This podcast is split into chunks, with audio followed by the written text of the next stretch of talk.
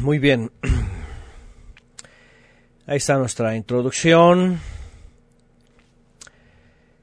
Y continuamos con la serie Profetas de Israel. Seguimos con Sefer Yehezkel. Y bueno, hoy tenemos una jornada larga. No, bueno, es que vamos a tratar de eh, abarcar lo que es el juicio de las naciones, como ven aquí ya el título. Profecía final, en este caso, para Israel.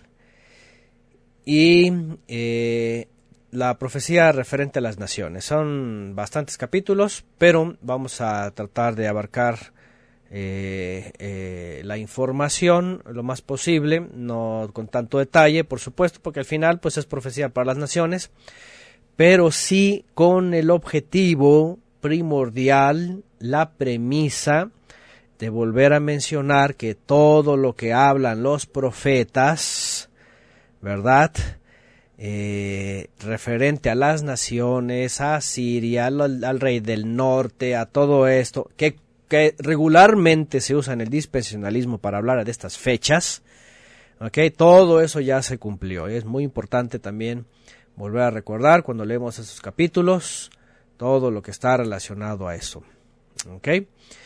Entonces, este, bueno, vamos a, a tratar de abarcar esto, ¿sí? Porque miren que el profeta Yehezkel, Ezequiel, eh, se menciona por aquí y por allá, predicadores, disque maestros, disque hasta maestras de Biblia y hasta maestras de Torah y que no sé qué. Y dicen cada, cada barrabasada, de veras que me perdonen, pero eh, Ezequiel, imagínense, ¿verdad? lo quieren mandar a nuestras fechas, al futuro incluso más. Ya llegaremos también al asunto del templo pero más cuando se habla que del templo, que no son las características, que no sé qué, que en el futuro, que el milenio, toda esa herejía, ¿verdad? Escatológica, dispensacionalista, judio-cristiana, pues vamos a, volver a refutarla, ¿no? Bueno, ya tenemos por supuesto nuestro comentario de Yehezkel, ya tenemos dos comentarios antes. Estamos en esta serie que estamos abarcando nuevamente para estar siempre al tanto y eh, avanzando eh, cada año en el estudio, ¿ok? Y, eh, estudio y, y la profundidad de la historia. Bueno, vamos a poner aquí nuestro isort, ahí está. Y vamos al capítulo 24, 24 en adelante. viene un par de, de parábolas, de mensajes, de analogías y viene una muy fuerte, ¿eh? viene una muy fuerte. Si, si era muy fuerte lo de Hoshaya, lo de Oseas, de que tomara a una mujer de prostitución y tuviera hijos y sufriera la infidelidad y todo esto, aquí viene algo mucho más fuerte. Aquí viene algo mucho más fuerte que es eh, la, la, pérdida de la esposa del profeta Yehezkel para sufrir un luto del cual tenía que ignorar por causa de enseñar el asunto de eh, el sitio y el exilio, el dolor, aceptar el dolor y no eh, renegar. Es algo muy fuerte y lo vamos a, leer. Bueno, Yehezkel, Ezequiel capítulo 24, verso 1, del 1 al 15 está esta, esta primera parábola o analogía, ¿verdad? Que se va a hacer cargo Yehezkel de llevarla a, a, los, a los israelitas, a los, bueno, están en el exilio y a los que están también en la tierra. y, y bueno, vámonos a el primer verso que nos vamos con el primer dato. ¿ok? El primer dato que nos ofrece este capítulo es que está en el día 10 del mes décimo del año noveno. ¿Ok? Ya sabemos y hemos repetido una y otra vez que se refiere tanto a los años que él estaba en, el exilio como a los años del exilio del rey Conías o Jeconías que eh, se fueron llevados al exilio en el mismo año. En el año 10, o sea, en el año 10 también del el reinado de, eh, básicamente el último rey, ¿verdad? Sedequías, el último rey de eh, Judá, del reino del sur, que al final pues lo había puesto Nabucodonosor, ¿verdad? Como un como un este mm, eh, súbdito, pero que se le reveló y que por eso vinieron todas estas estas eh, profecías, ¿no? Vamos a ubicar eh, el, la imagen que hemos usado antes. Bueno, voy a tapar aquí un poquito el, el algunos textos, pero bueno. ya dijimos que fue llevado exiliado Jeconías y eh, reinó tres meses, ¿verdad? El, famoso Conías, el cual es padre de Salatiel y del cual después viene Zorobabel. Eh, y esto está abarcando del 597, 596 al 97 hasta el 587, como ustedes ven aquí, ajá, de eh, en el momento de la caída, lo que se conoce como la caída de Jerusalén, la destrucción del templo. La, fecha, para ser exacto, según el calendario gregoriano, habría sido, según historiadores, el 15 de enero del 588, antes del Mesías, el día que Nabucodonosor comenzó el sitio en Jerusalén. Fíjense, y aquí lo está diciendo bien claro, ¿verdad? Desde el mes décimo del año noveno y eh, al siguiente año pues habría sido destruido el templo. ¿no? Entonces bueno, aquí estamos viendo nuestro gráfico que nos ha servido. Esos 11 años son de Sedequías, ya está en el décimo, es decir, un año antes de que sea él capturado, asesinado sus hijos delante de él, y sacado sus ojos y llevado al exilio y Jerusalén destruida.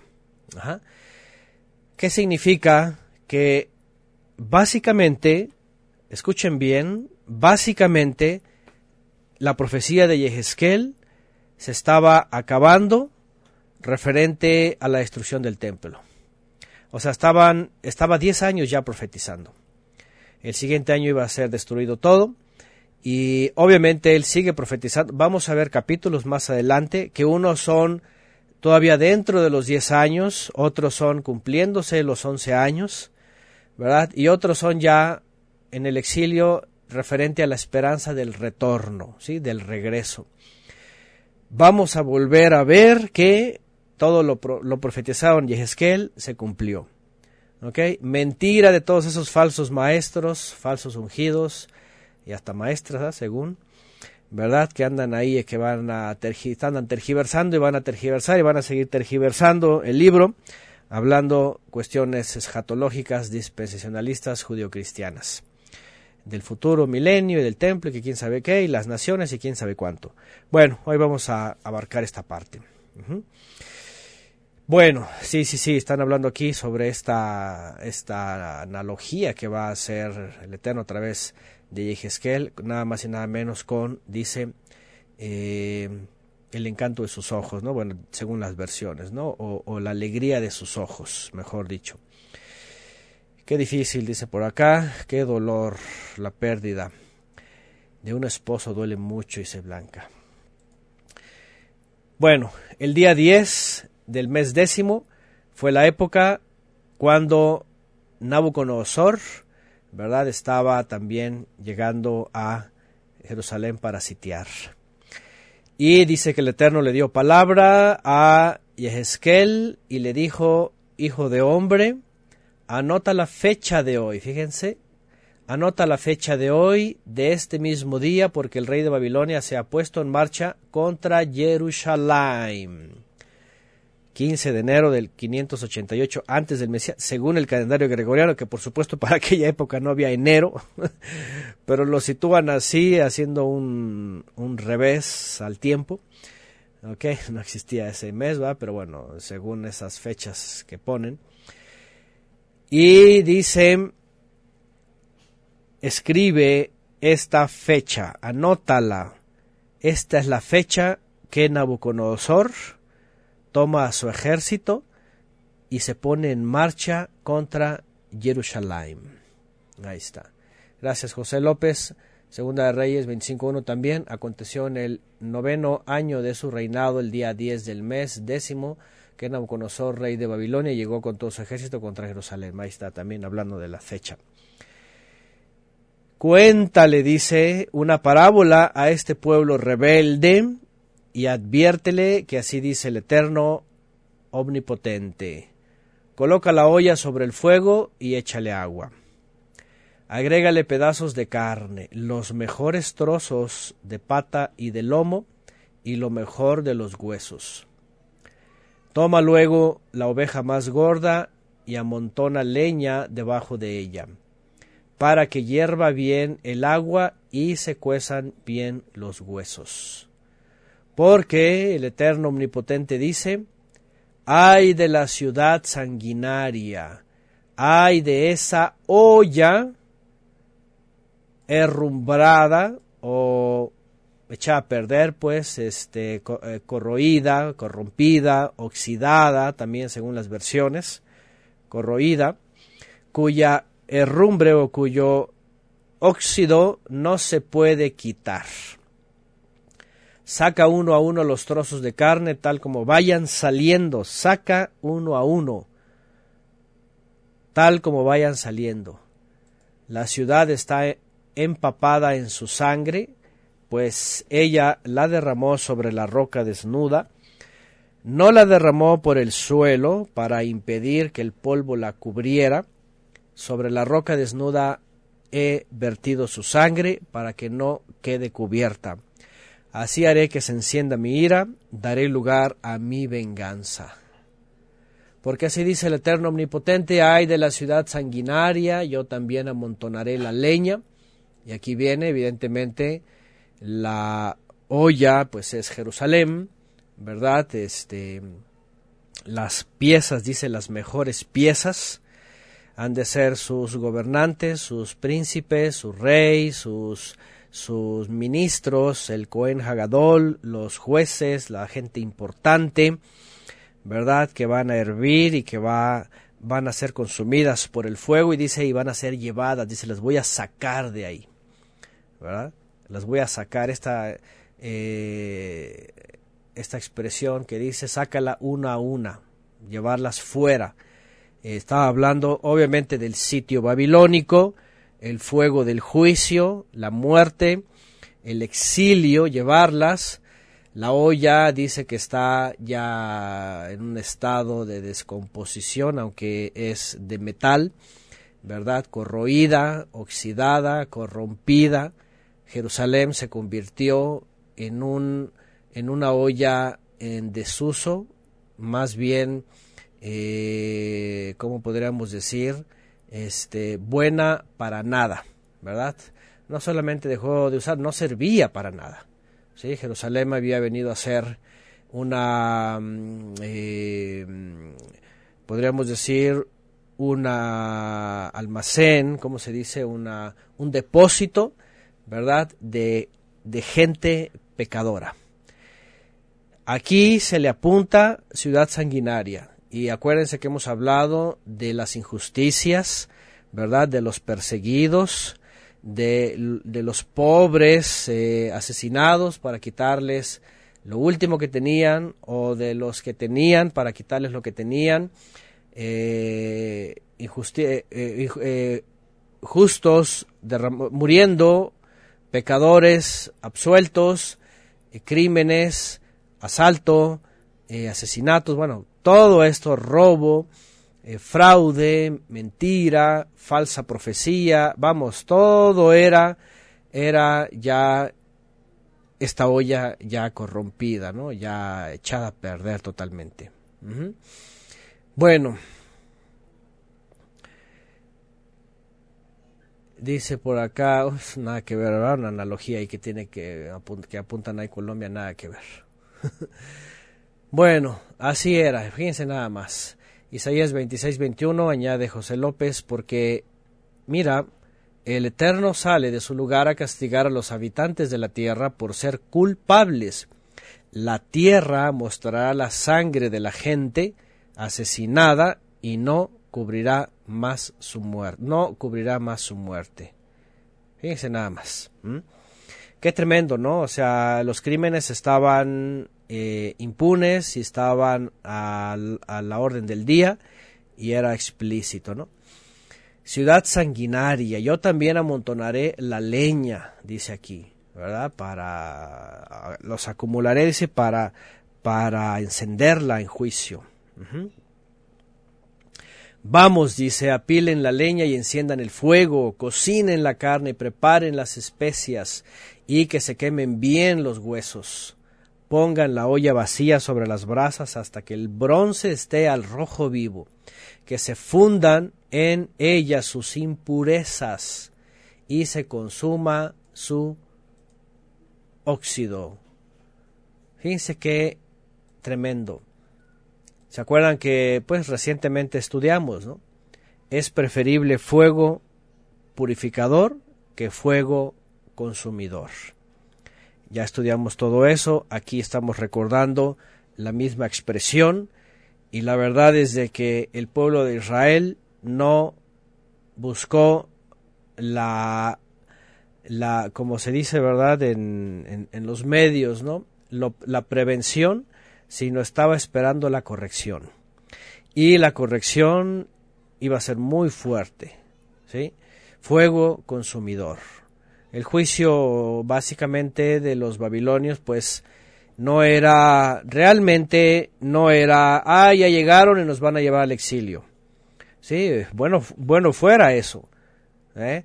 Sufrieron un año de escasez, ya lo sabemos, está escrito en la Torá, está escrito también, ¿verdad? Eh, ya lo estudiamos en Isaías, en, en, bueno, en Jeremías, sobre todo en Irmiyahu y en, y en los lamentos de Irmiyahu, ¿verdad? Que eh, se, se, tuvieron que comer a sus propios hijos, ¿verdad? Gente, persona que moría, se la comían, sus hijos se los comían, eh, hubo escasez de alimento, hubo falta de agua, hubo desesperación, hubo todo este mal. Y, o sea, vamos, pues no era de que, ah, ya llegaron los babilonios, rompieron la puerta, entraron y, ah, bueno, ya, ya me rindo, me, llevo me, me llevan atado de manos. No, o sea, fue una incursión militar agresiva, salvaje, primero sin comida, imagínense, adelgazaron, se enfermaron, no se pudieron defender, cuando entran los babilonios una matazón, rompedera de huesos, eh, derramamiento de sangre, vamos, los pocos que se entregaron al exilio, otros que huyeron murieron, otros murieron de plagas, otros murieron de hambre, otros murieron, ¿verdad?, este, de enfermedades, de eh, a espada en la lucha, o sea, no fue pues algo así como que, ay, pues ya nos invadieron y ya nos vamos, este, amarrados, ¿no? Aún así, los que se fueron al exilio, imagínense el recorrido que les llevó hasta Babilonia. En las condiciones bajo el sol, sin la comida necesaria y padeciendo sed. ¿Se dan cuenta? ¿Se dan cuenta cómo el Creador, y otra vez, ¿verdad? Y cualquiera puede decir, ay, que Dios tan malo, ¿verdad? ay, que Dios tan vengativo, que cualquier, cualquier persona y más religiosos podrían decir con razón, no, este no es el Dios Jesús bondadoso que perdona hasta los homosexuales. Hoy día sobre el humanismo, ¿verdad? Y sobre toda esta gente religiosa. ¿Qué piensan?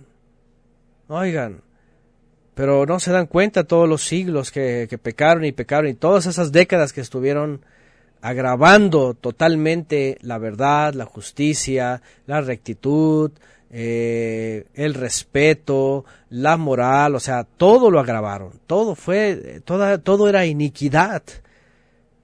Y no es de que el Eterno quería castigar, es que ya no podía detener el perdón, ya era demasiado el perdón.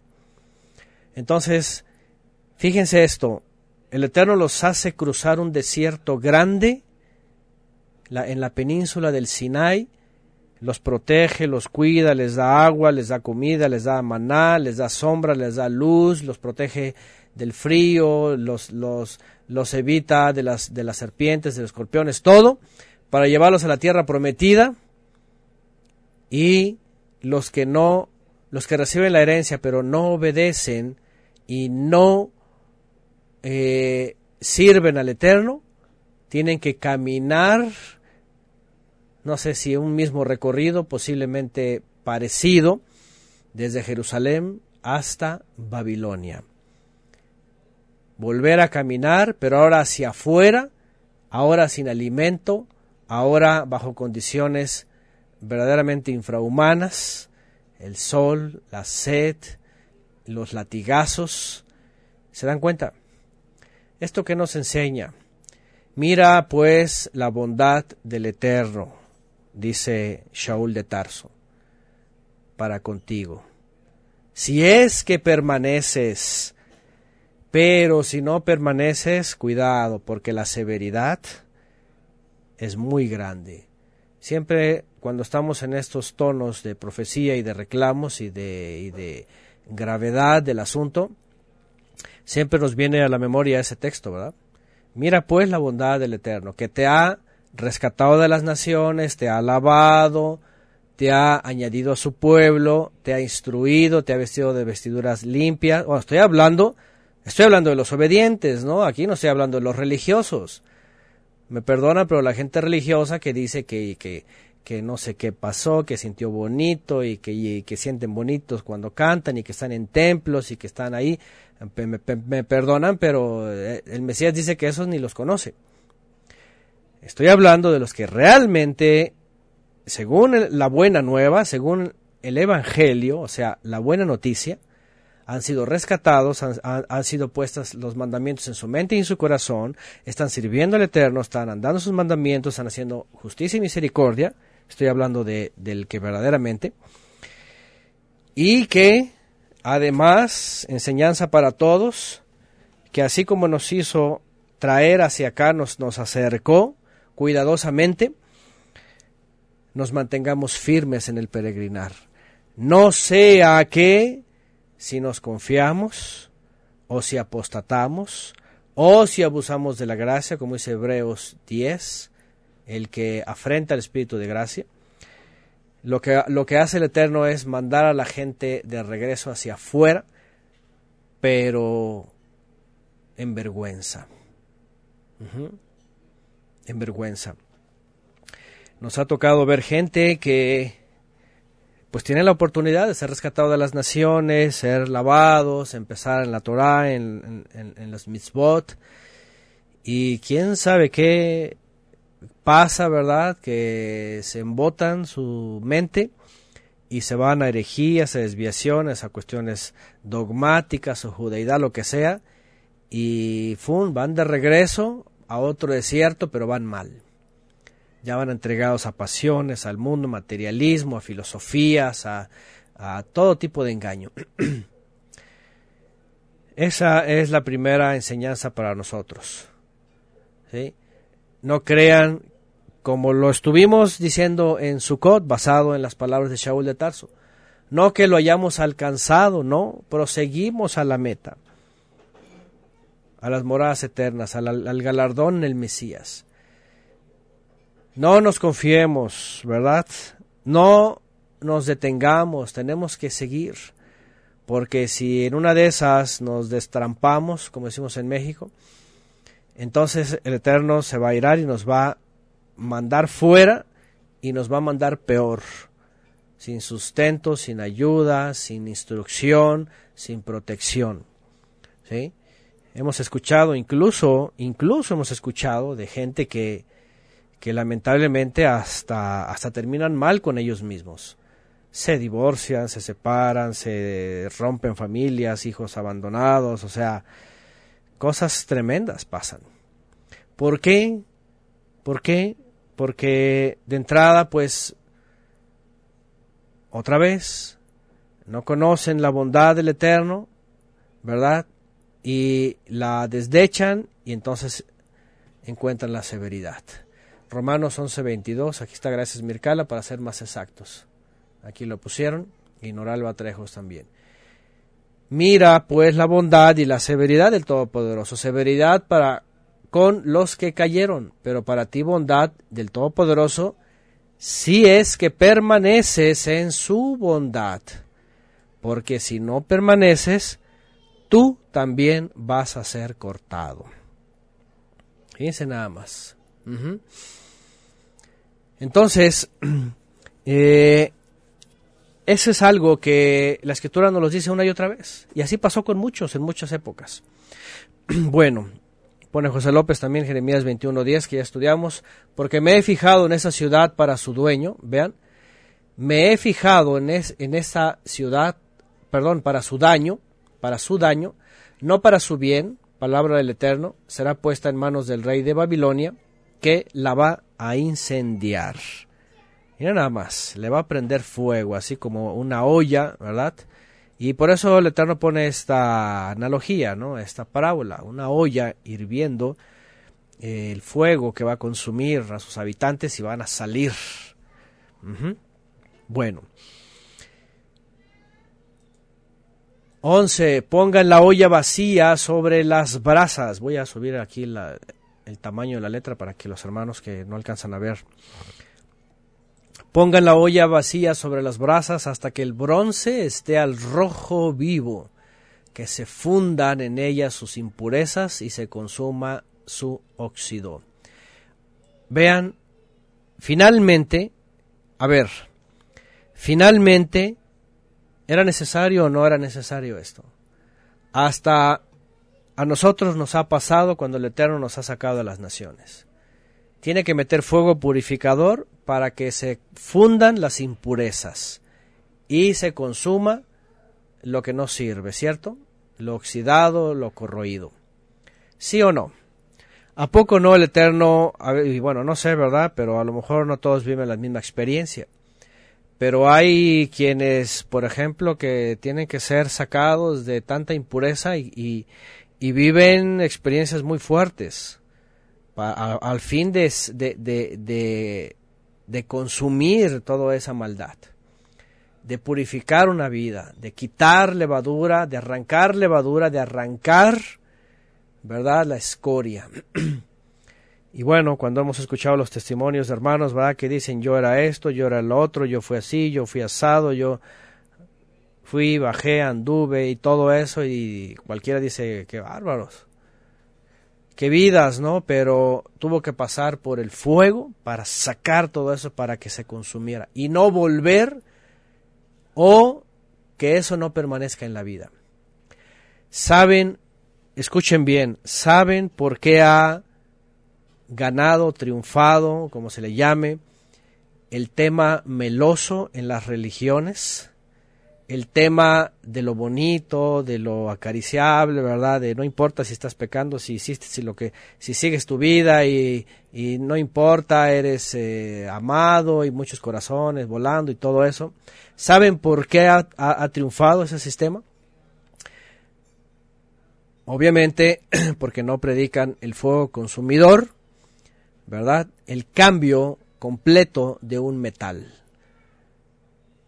¿Por qué? Porque prefieren metales oxidados, podridos, manchados, ¿verdad? Que sigan así, no enmiendan, no hacen teshuvah, no corrigen, no soportan el fuego. Entonces, ¿qué es lo que prefieren? Miel y miel y miel. Y échale, ¿verdad? Maple y todo bonito y palabras bonitas y, y alusiones y adjudicaciones suaves para que no se vayan a ofender, para que todo eso. Por eso, por eso ha triunfado este sistema religioso porque la gente sigue viviendo lo que quiera, sigue teniendo su parte de su vida, de su olla corrompida, sigue teniendo su óxido ahí, podrido, ¿verdad? Su parte este, de vida, de su, de su mente, de su lo que sea, de sus emociones, de lo que sea, su parte podrida que no la quiere soltar, no quiere que pase el fuego, prefiere que le derramen la miel, ¿verdad? Y que le soben su, su, su vida que no quiere cambiar. Es lamentable y, y, y pasa, nosotros lo hemos visto con gente. Ah, sí, se pueden molestar y te dicen de todo, ¿verdad? Ahí sí ellos tienen la razón en todo. Pero escuchar la palabra, y ojo con esto, otra vez, no soy yo, no somos nosotros, no es nadie nosotros, es la palabra lo que está siempre diciendo eso. Jerusalén, una olla podrida, oxidada, corroída, es una figura de cada persona que si no quiere el fuego purificador para hacer un nuevo metal, romperse para hacer una nueva vasija, un nuevo jarro, etcétera, entonces lo único que le va a acomodar es la religión. Y para eso hay muchas denominaciones, ¿verdad? Para cada gusto. Como dicen por ahí, es un buffet. La que tú quieras. Entonces, son ollas podridas, también dicen por acá estos sistemas religiosos, ¿verdad? Que por cierto, dice Apocalipsis que también les va a pasar el fuego y un día va a venir el fuego. Por otro lado, en efecto, todo esto se cumplió en, en Jerusalén y en las demás naciones. Y acuérdense que siempre hay una visión profética en Apocalipsis para el futuro, que es diferente, y que va a ser para todas las naciones, y que todos sus sistemas van a ser pasados por fuego, como también Pablo dice, todas las cosas pasarán por fuego. A ver cuál es la que sobrevive, ¿no? Cuando habla, cuando habla Pablo, ¿verdad? De, de, todas las cosas que hace el hombre, ¿no? Todo será pasado por fuego. ¿Qué es lo que, qué es lo que va a sobrevivir? Porque todo lo humano, todo lo terrenal, todo lo que el hombre siembra, todo lo que de su corazón y de su carne, eso va a ser destruido. ¿Qué es lo único que para vida eterna va a permanecer? Como lo dijo el Mesías, ¿verdad? la obediencia, la santidad, hacer teshuvah, este, servir al Eterno, los tesoros en el cielo, eso es lo único que va a, sobrevivir del fuego purificador. Pero si viene una persona al final de los días diciendo, ¿verdad?, que es algo que fue a África a convertir a los leones y que habló mil lenguas y hizo mil milagros y, y sanó y todo eso, eh, ¿eso qué? Eso no viene en la Torá. Eso no viene en la Torá. Eso, eso sirve a las religiones, a los sistemas del mundo. Eso va a pasar por fuego y va a ser consumidísimo. No va a quedar nada, va a quedar ni humo, ni ceniza, todo va a ser destruido. Cada uno de nosotros tenemos que ir pasando por el fuego purificador. El que no lo quiera va a terminar acomodado en un sistema religioso que solamente le viertan mielecita, dulzura. Pero la palabra del Eterno es muy fuerte. Por otro lado, cuando se habla de Israel, de la descendencia de Jacob, de Jerusalén, de la descendencia de David, tiene que ser con más mano dura. ¿Por qué? Porque al que más se le da, más se le pide. Ahí estaba la descendencia de David, ahí estaban los príncipes, ahí estaban el gran ministro y los ministros levitas. Ahí estaban los, los consejeros, ¿verdad? Los ancianos, pues, gobernantes. Se les dio mucho, al que más se le da, más se le pide. Así que no era, no era cualquier cachetada de, guante blanco, como dicen, ¿verdad? No, era directamente un juicio fuerte sobre, sobre los habitantes. Bueno, Dice por acá, pienso que eso le sucedió a mi esposa, dice, para ser purificada de su desconocimiento de la Torah, cuatro meses de sufrir hasta dormir, dice Marcelino Cortés. Qué tremendo, eso es muy fuerte. Melania dice, un arrepentimiento auténtico hace que demos frutos buenos. Así es, hace que un metal con suciedad esté puro, esté limpio. Fíjense nada más, un jarro eh, eh, mal obrado o mal logrado o mal hecho o, dañado se ha hecho otra vez, ¿verdad? El, el hierro se funde a más de mil grados centígrados, pone Iván. Imagínense más, mil grados. ¿eh? Apenas el agua con 100 ya está en ebullición. Ahora imagínense mil para un metal. Qué tremendo. El Eterno. Ahora, el Eterno, por otro lado, cuando vemos este pasaje y el que ya leímos, ¿para qué? Dice, eh, se fundan sus impurezas y se consuman su óxido. ¿Para qué? Porque el Eterno quiere sacar de lo vil lo precioso. Por eso también dice la escritura en parte, ¿verdad? Que de lo vil ha tomado para exaltar al, y, para exaltarlo y para humillar a lo grande de esta tierra. O sea, a todos hemos andado en la, en la pudrición del mundo, ¿no? Se llame religión, sistemas, eh, materialismo, lo que sea. Y de todo eso saca lo precioso. Lo hace con cada persona, lo hace en una familia, lo hace en una sociedad. ¿Qué hizo con Jerusalén? Finalmente el propósito era bueno.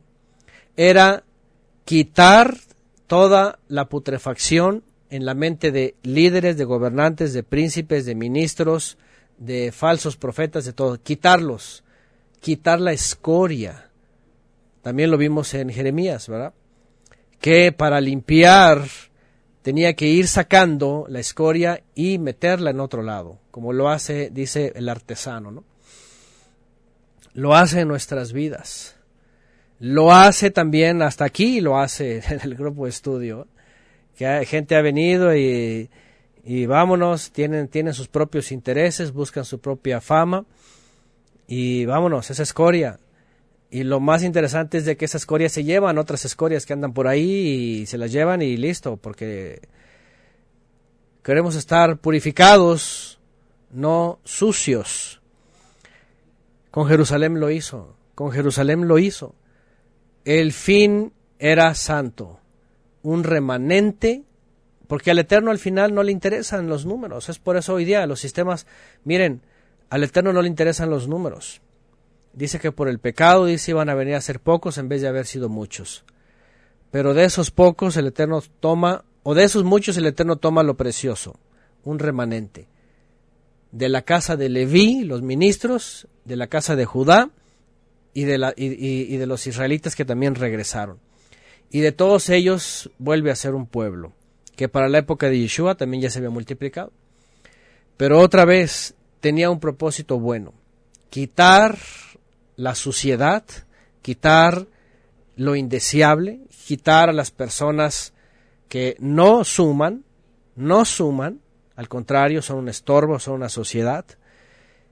Y conservar a la descendencia. Qué interesante porque así le pasó a Jerusalén. Que se fundan en ella sus impurezas y se consuma su herrumbre. Ahí está, porque iba a quedar solamente la simiente santa al final. Bueno, dicen por acá, le citan las escrituras, se ofenden y defienden con pura sentimentalismo o sentimentalidad, dicen por acá. Miren que lo hemos escuchado todo el tiempo, ¿eh?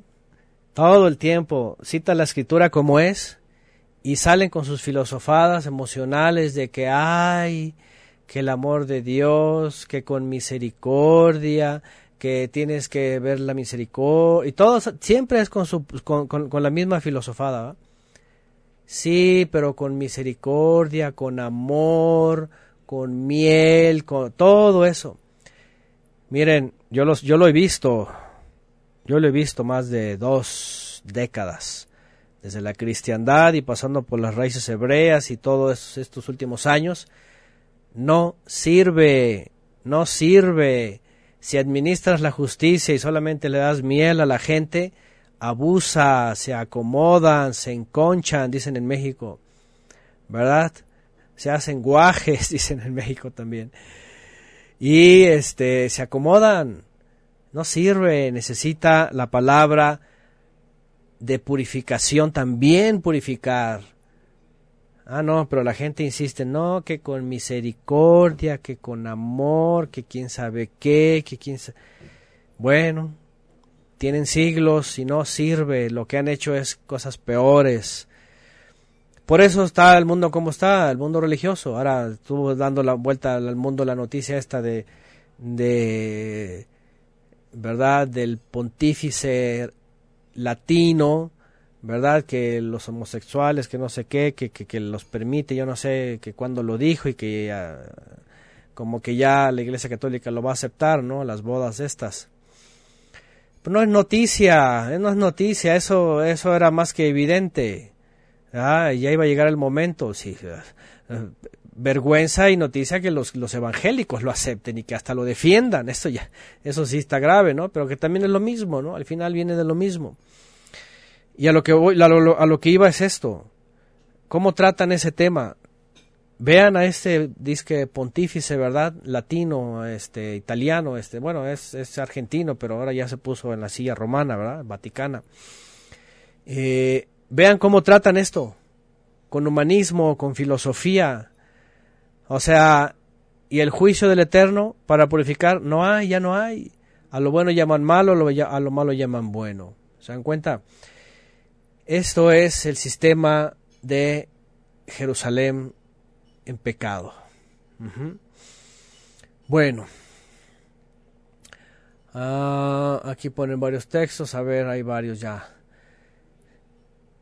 Ok, ahí está, ahí pusieron, y leí que el Papa Romano dice que ya se debe aceptar los matrimonios, por ejemplo, ¿no? Y siempre hablan así con tono de amor.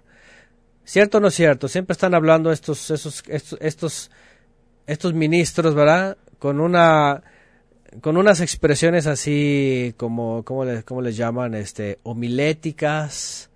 Luego, luego se escucha, ¿verdad? Cuando estos individuos hablan, luego parecen, luego, luego sacerdotes, ¿verdad? Se ven como sacerdotes todos, ¿verdad? Así sus discursos, ¿no? Con homilética y con exégesis y con y con este la dialéctica, ¿verdad? Este eh, religiosa y todas las palabras, ¿no? Eh, sobando todo esto, ¿no? Con humanismo y filosofía. Ese es el gran problema que vivió Jerusalén. Sus líderes empezaron a sobar los pecados, empezaron a aceptar, como también ocurrió en, tanto en el norte como en el sur de los reinos de Israel, el sodomismo, empezaron a admitirlo, empezaron a tolerarlo, empezaron a, a permitirlo, y, eso es, eso es. Bueno, ¿qué más? Pensar que pastores que reformistas tratan con, por medio de la religión cambiar a quien nunca le predican sobre volver al creador, dicen por acá, ni Teshuvah ni nada de eso, puro helenismo y psicología. Bueno, muchos comentarios aquí, todos los temas religiosos son iguales, poco a poco se van alineando unos con otros, así es. Ah, dice José López, la noticia de Panchito el masón, la curia homosexual y, y pederasta saldrá del closet, disque unión civil. Y sí, básicamente pues es que ellos lo han hecho todo el tiempo, no sé, nada más se dejan llevar por por la institución, ¿verdad? Pero eh, todo el personal están metidos en todo esto.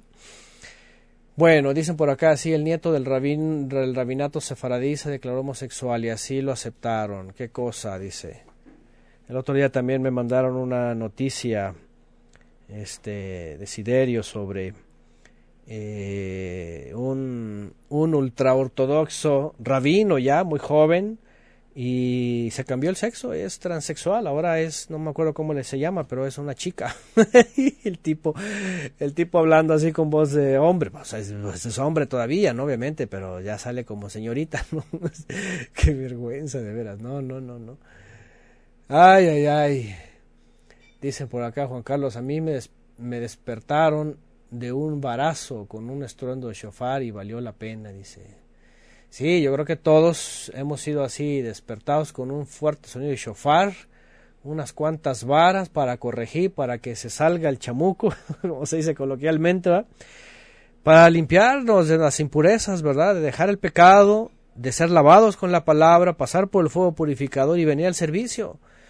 Eso es lo que está haciendo el Eterno con todos nosotros, para acercarnos a su servicio. Imagínense cómo se va uno a acercar a su servicio si uno viene sucio, ¿verdad? ¿Quién se acercará al monte santo? dice el salmista, ¿verdad? Manos limpias, corazón puro. Bueno, dice Enrique Otoya, la cuarta parte de los curas del Vaticano, hasta donde sé, son homosexuales. Es el Papa, dice negro, dicen por acá. Bueno. ¿Qué más? Un tema donde el Papa ni debería de opinar, al menos que dijera lo que dice la Biblia, pero pues deberían, eh, perderían adeptos.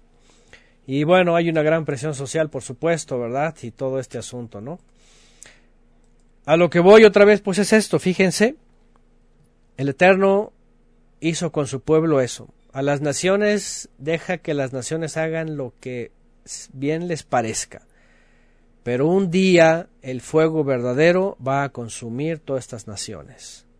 Fuego y ya no va a ser purificador. El fuego, el fuego purificador está, ya pasó y está ahora todavía actuando.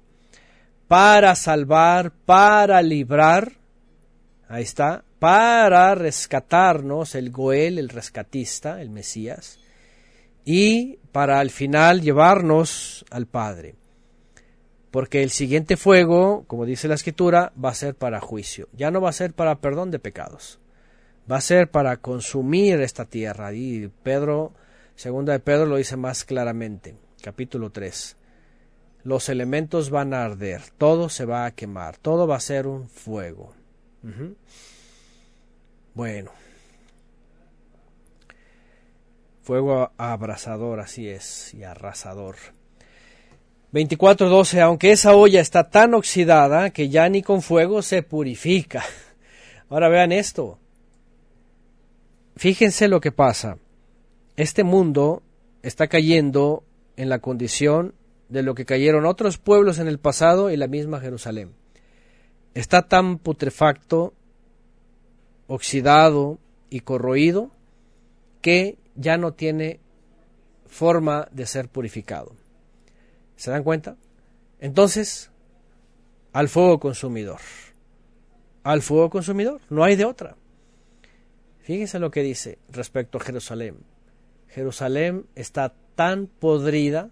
Ahora, ¿ustedes han visto esto? Hace tiempo, este, cuando estábamos en una casa que había un, tenían ahí un, tanque de gas, aquí un cilindro, aquí en México todavía, no son otros países, ¿verdad? Pero aquí todavía se suministra el, el, gas para las estufas en cilindros pequeños y hasta medianos que son, son portables, ¿no?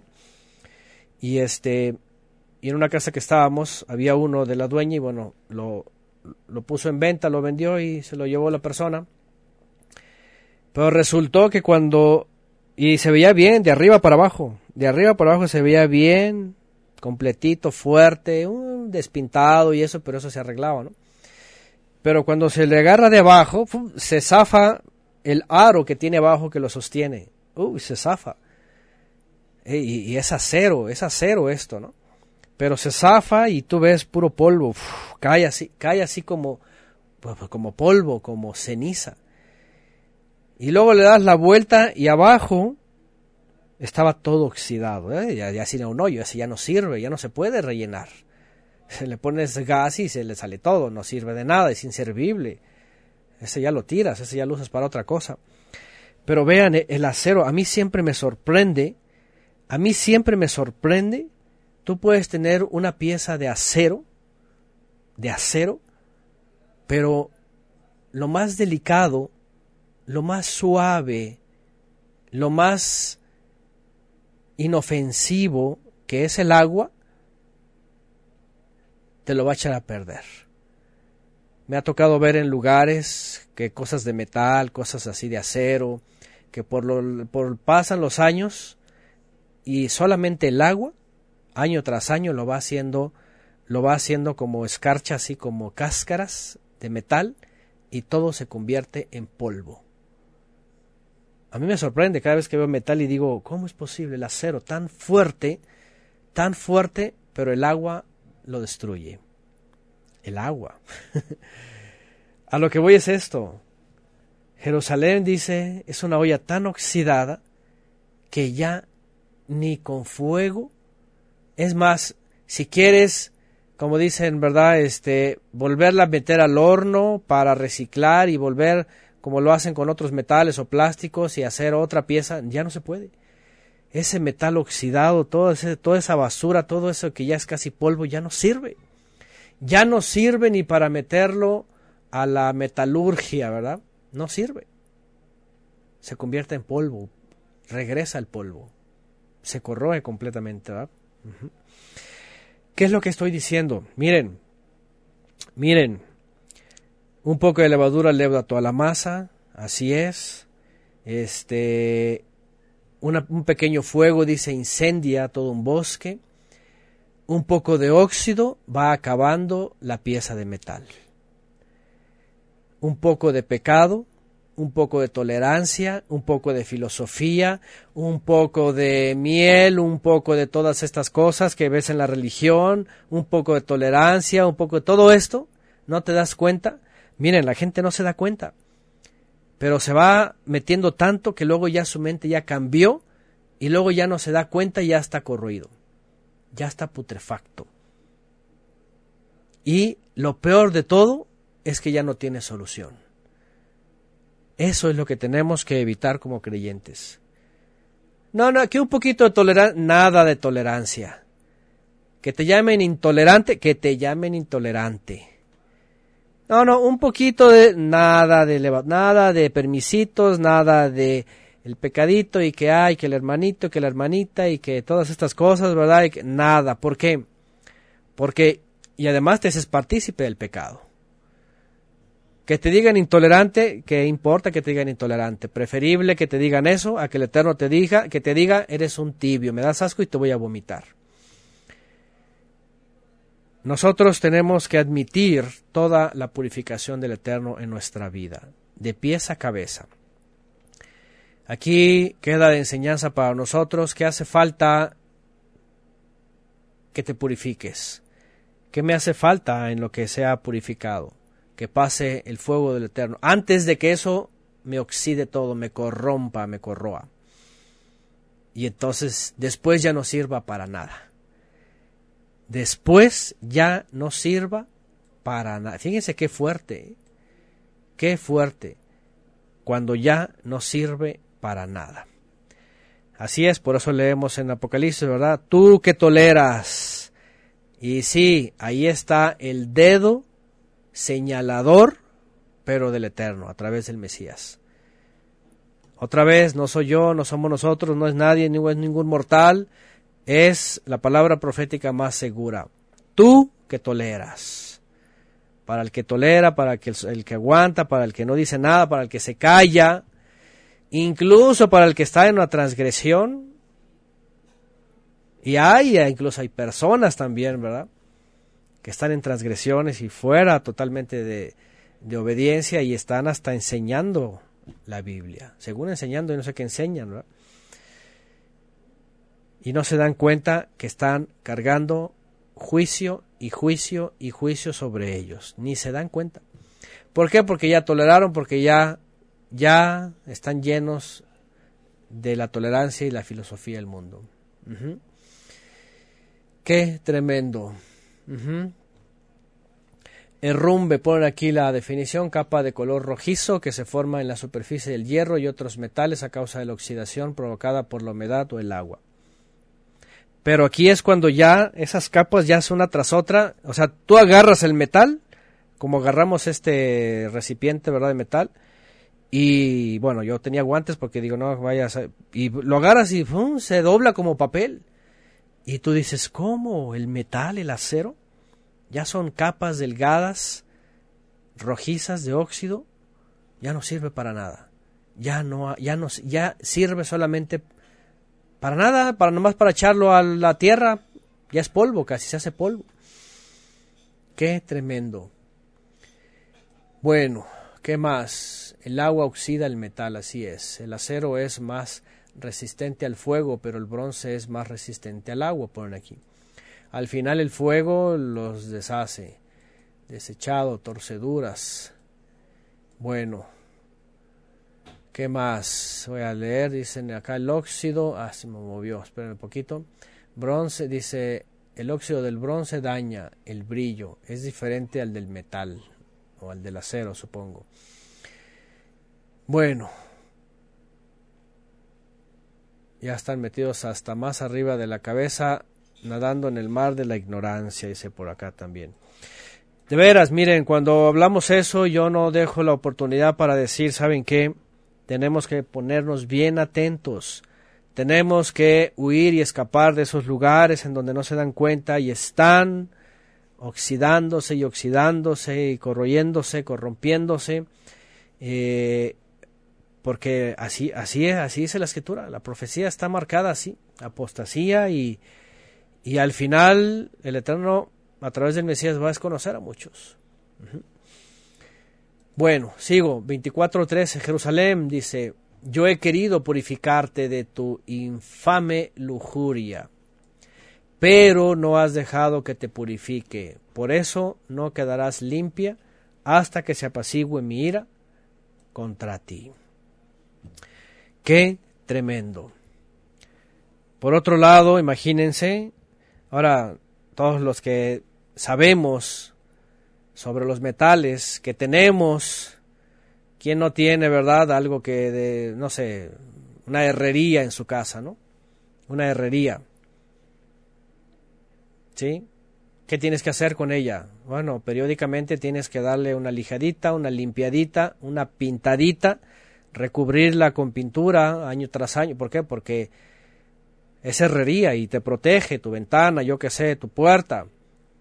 Pero el agua es es tremenda, es peor que un ladrón. En unos años ya se pudrió y, se desprende y se acabó toda tu herrería. Tienes que estarla cuidando, ¿verdad? Tienes que estarla limpiando, dando su lijadita y su pintadita, para que el agua no la, no la dañe. El Eterno quiso hacer con Jerusalén esto todo el tiempo. Yo he querido lavarte, dice, purificarte de todas esas... Y aquí se refiere obviamente a esa escena, ¿verdad?, de, de pecaminosidad como una ciudad pues infiel, ¿verdad? Una ciudad infiel, idólatra y pecaminosa. Pero no quiso, imagínense nada más, déjame de mi óxido, déjame de mis pecados, ay, capaz, capaz que, no sé, eran como de, este, eran como de la filosofía, ¿verdad? De, no, no, no, este, mi Diosito es bueno, ¿verdad? Mi Ishtar, mi Marduk, mi, sus dioses, sus dioses falsos eran buenos, los dejaban hacer todo. No quisieron, no quisieron. No quedarás limpia hasta que apacigüe mi ira contra ti. Y obviamente esto se estaba refiriendo pues a todo el sitio eh, babilonio y eh, el exilio hasta que los hiciera volver de regreso el exilio. ¿Qué les parece? Hasta ahí iba a volver el Eterno a permitir que Jerusalén fuera reedificada, habitada, reconstruida, sus muros, su templo, pero tendrían que pasar más de 70 años. ¿Sí? Desde los últimos años de, de los reyes, el sitio babilónico, las deportaciones, la destrucción del templo y los 70 años de exilio. Todo eso tuvieron que vivir. Yo el Eterno lo he dicho y lo cumpliré, yo mismo actuaré y no me voy a retractar. No tendré compasión ni me arrepentiré. Te juzgaré conforme a tu conducta y a tus acciones, lo afirma el Eterno Omnipotente. Enseñanza nuevamente. Cuando el Eterno ya dijo en su palabra que no dejará al culpable sin castigo, lo va a cumplir. Y número dos, va a juzgar conforme a nuestra conducta y a nuestras acciones. ¿Qué les parece? A ver, la gente que dice, y sobre todo, ¿verdad? Estos de la predestinación, que, ay, no, que ya perdonó tus pecados de hoy y de mañana y de toda la vida. Ya todo nos lanzó al profundo del mar, ya ya tú eres una blanca palomita, ya no importa lo que pase, ya, ya estás perdonado. ¿Se imaginan nada más la diabólica enseñanza esta, verdad, de estos sistemas, ¿verdad? Este, eh, religiosos, por ejemplo. Digo, y los otros no se quedan atrás, aunque digan lo otro, de todos modos viven en infracción de la Torah, de desobediencia y sometidos a otros sistemas. Pero lo que, lo que voy es esto. El pueblo de Israel, Jerusalén, en este caso Jerusalén, se dejó llevar por sus falsos profetas, por sus falsos maestros, por sus falsos ungidos, que podían hacer, que podían deshacer, que podían vivir, que podían esto y lo otro, y que no iba a pasar nada, y que no iban a venir los babilónicos, y que no es cierto, y que Jeremías y Ezequiel son mentirosos, son traidores, que no es cierto, no iba a pasar nada, que ahí estaba el templo, que los iba a proteger, y no hicieron caso mientras actuaban y se conducían erróneamente. Enseñanza, el mundo vive igual y nosotros estamos a expensas de vivir igual que el mundo. Pero si nos mantenemos en la obediencia, nos mantenemos en las instrucciones, en la enseñanza del Mesías, en la esperanza eterna, si nos mantenemos en los mandamientos, en la justicia, en la misericordia, en la santidad, si nos mantenemos en todo eso, obviamente también Él va a ver nuestra conducta y nuestras acciones ahí, pero el galardón, por supuesto, es vida eterna. Pero los que andan en infidelidad, los que andan tras el mundo, va a juzgar, como dice Apocalipsis, y esto nos lleva a Apocalipsis, ¿se acuerdan? en donde dice, es más, vamos a para allá, rápidamente, fíjense, ¿qué es lo que dice? En el 20 al final, ¿verdad? Dice, aquí está, vean. 20:13, el día de la resurrección, el día del juicio final, cuando el mar entregue a sus muertos, la tierra, el sepulcro, todos entreguen a sus muertos, devolvieron los suyos, cada uno fue juzgado, ¿qué dice? Según lo que había hecho. Según lo que había hecho. Romanos 2 del 6 al 7 pone Wilmer Rocha también. Pagar a cada uno conforme a lo que haya hecho, dará vida eterna a quienes buscando esplendor, honor e inmortalidad, perseveraron en hacer lo bueno, pero castigará con enojo a los rebeldes, es decir, a los que están en contra de la verdad, la Torah, y a favor de la maldad, la desobediencia. Fíjense nada más, romanos, Pablo mismo a los romanos. Pablo no tenía nada de meloso y nada de eso, eso ya fue tergiversaciones y eh, falsas enseñanzas de los, de los religiosos. Pero Shaul de Tarso era severo.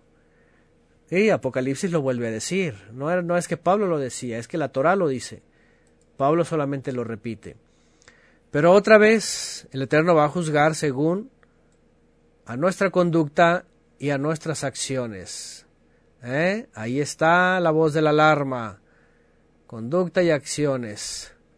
Proverbios 11:21 dice Mircala, ciertamente el malvado no quedará sin castigo, mas la descendencia de los justos será librada. Bueno, ¿qué más? Lourdes Dionisio 0 dice oh, uh, 12 1247 no sé qué es esta, si alguno oye lo que estoy diciendo y no cumple, yo lo juzgo porque no he venido a juzgar al mundo, sino salvar al mundo. A Juan, a Juan 12:47.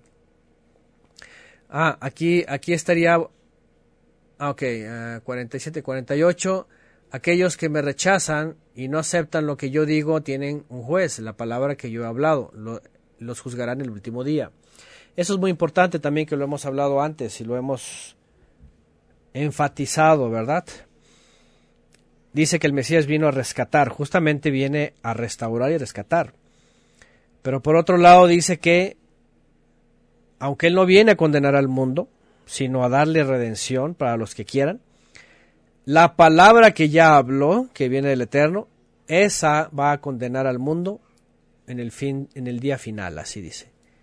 Y eso es lo que va a ocurrir, cada uno según sus obras también. Así es. Bueno, dice Jimenarse, así como creían que por tener el templo estaban seguros, así ahora muchos se sienten seguros por ir a sus templos. Así es, o estar en sus denominaciones o lo que sea, ¿verdad? Tienen seguridad en las cosas terrenales. Bueno. Y dice por acá María José Ortubia, nada de esto enseñan porque, claro, espantan a la gente. La gente se asusta y lo que no quieren es de que se vaya la gente. Quieren que esté la gente ahí. En fin, el Eterno lo afirma y así lo volvió a afirmar referente al día del juicio. 15 en adelante, muerte de la esposa de Yehezkel, dice esta, este título. Vean lo que dice, el Eterno me dirigió la palabra. Hijo de hombre, voy a quitarte de golpe la mujer que deleita la vista. La mujer que te deleita la vista. Pero no llores ni hagas lamentos, ni dejes tampoco que te corran las lágrimas. Qué cosa más tremenda. Ahora vamos a ver por qué. Pero ya de entrada esto, que el Eterno le diga, se imaginan, te voy a arrancar el alma, te voy a arrancar el alma, te voy a separar de a donde te has unido. El hecho de su ausencia, el hecho de no tenerla, el hecho de que sean unidos, de que son uno, o sea, que te arranque lo que fue tuyo, lo que es tuyo, en ese momento, pero además que te diga, no vas a llorar, no vas a lamentarte, no vas a hacer luto, ni siquiera derramar lágrimas, es una cosa que tú dices, ¿y cómo lo voy a hacer? Qué tremendo. Ahora vean lo que dice. Gime en silencio y no hagas duelo por los muertos. Átate el turbante, cálzate los pies y no te cubras la barba ni comas el pan de, duelo o de luto. Por la mañana le hablé al pueblo y por la tarde murió mi esposa, dice Yehezkel. A la mañana siguiente hice lo que se me había ordenado. Ahora, qué cosa más fuerte. O sea, cualquiera dice, no, sabes que yo renuncio, ya, esto es demasiado. ¿Cómo es posible? No, no, no, no hagas eso los profetas del Eterno eran hombres que, o sea, aquí no importa. Por eso, miren, miren, por eso, yo no sé, a veces me da tristeza la gente que ha sido tan adoctrinada que el otro día, por ejemplo, ¿verdad? Los que han escuchado lo del combo, ¿verdad? Y se tocó el tema sobre el romanticismo y cosas de estas, ¿no? Y, y es que no es que la Biblia no te diga que no ames a tu esposa y que, y bueno, como todos pusieron por ahí, ¿verdad? Amar es serle fiel, es bendecirla, es cuidarla, es sustentarla, es todo eso, ¿no? Hijos, etcétera. El mundo enseña, el mundo enseña emociones y cosas extrañas y, y se meten, ¿verdad?, en líos. Pero a lo que iba aquí es esto, como Pablo lo dice en algún momento, el que tiene viva como si no lo tuviera, el que se alegra como si no se alegrara. ¿Por qué? Porque el Eterno nos permite tener cosas aquí, tanto objetos, pertenencias, lo que sea, nos permite tener nuestra esposa, a ella su esposo, y unirse, y por supuesto la separación, la muerte es dolor, pero por encima de cualquier, de cualquier dolor e incluso por encima de cualquier filosofada del mundo y cosa extraña que han persuadido y educado y a la gente de los últimos siglos o décadas, ¿verdad?, en estas corrientes filosóficas, eh, lo que voy es esto, miren, igual como Aarón cuando mueren sus hijos, ni te enmutes y ni te enlutes. No pasa nada. Me sirves a mí. Yo estoy por encima incluso de la unión, por supuesto. ¿Me entienden? Cuando Pablo dice, el que se alegra como si no se alegrara, el que tiene como si no tuviera. Todas las cosas de este mundo son dadas por el Eterno, y si Él las quita, el Eterno las quita. Este es un caso excepcional. Aquí no es de que te voy a castigar o, te voy a hacer un bien o verdad o ella está mal o no aquí aquí es una analogía aquí es es algo que él va a vivir y que simplemente el eterno lo va a hacer para enseñarle a los israelitas que cuando pierdan también el, el deleite de sus ojos, Jerusalén, el templo, el lugar que el Eterno eligió, el lugar, el corazón espiritual, el centro espiritual de Israel, cuando lo perdieran, estaban advertidos y no iban a tener que, ni lanzar lágrimas, porque tenían que aceptar la voluntad del Todopoderoso. ¿Se dan cuenta? ¿Mm? Admitir la voluntad del Todopoderoso. Es decir, cuando pasa, ahora aquí va la enseñanza, cuando pasa algo en tu vida, escúcheme bien y lo hemos dicho antes, cuando pasa algo en tu vida, lo peor que puedes hacer es lamentarte, llorar sin, sin este, sin remedio y sin entendimiento y, y ponerte a quejarte o a decirle eterno por qué, por qué. Qué tremendo, ¿no? Porque cuando pasa algo, por muy fuerte que sea, y la, y la misma escritura dice, todo ayuda bien, lo primero que tiene que venir en tu mente es una mente fría y entendida. Si es un dolor muy fuerte, pérdida de alguien, incluso tu unión, por supuesto que va a ser doloroso, pero, pero siempre sabes que hay un propósito superior en estas cosas y que el Eterno está ahí para siempre y que tú estás delante de Él para siempre y no vas a fallarle ni siquiera ahí. ¿Me entienden?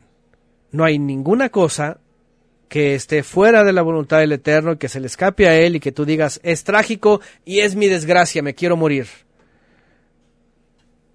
Jamás un creyente o una creyente tiene que doblegarse ante situaciones que sabemos que el Eterno tiene todo el control de eso y no sabemos a veces por qué pasan, pero pasan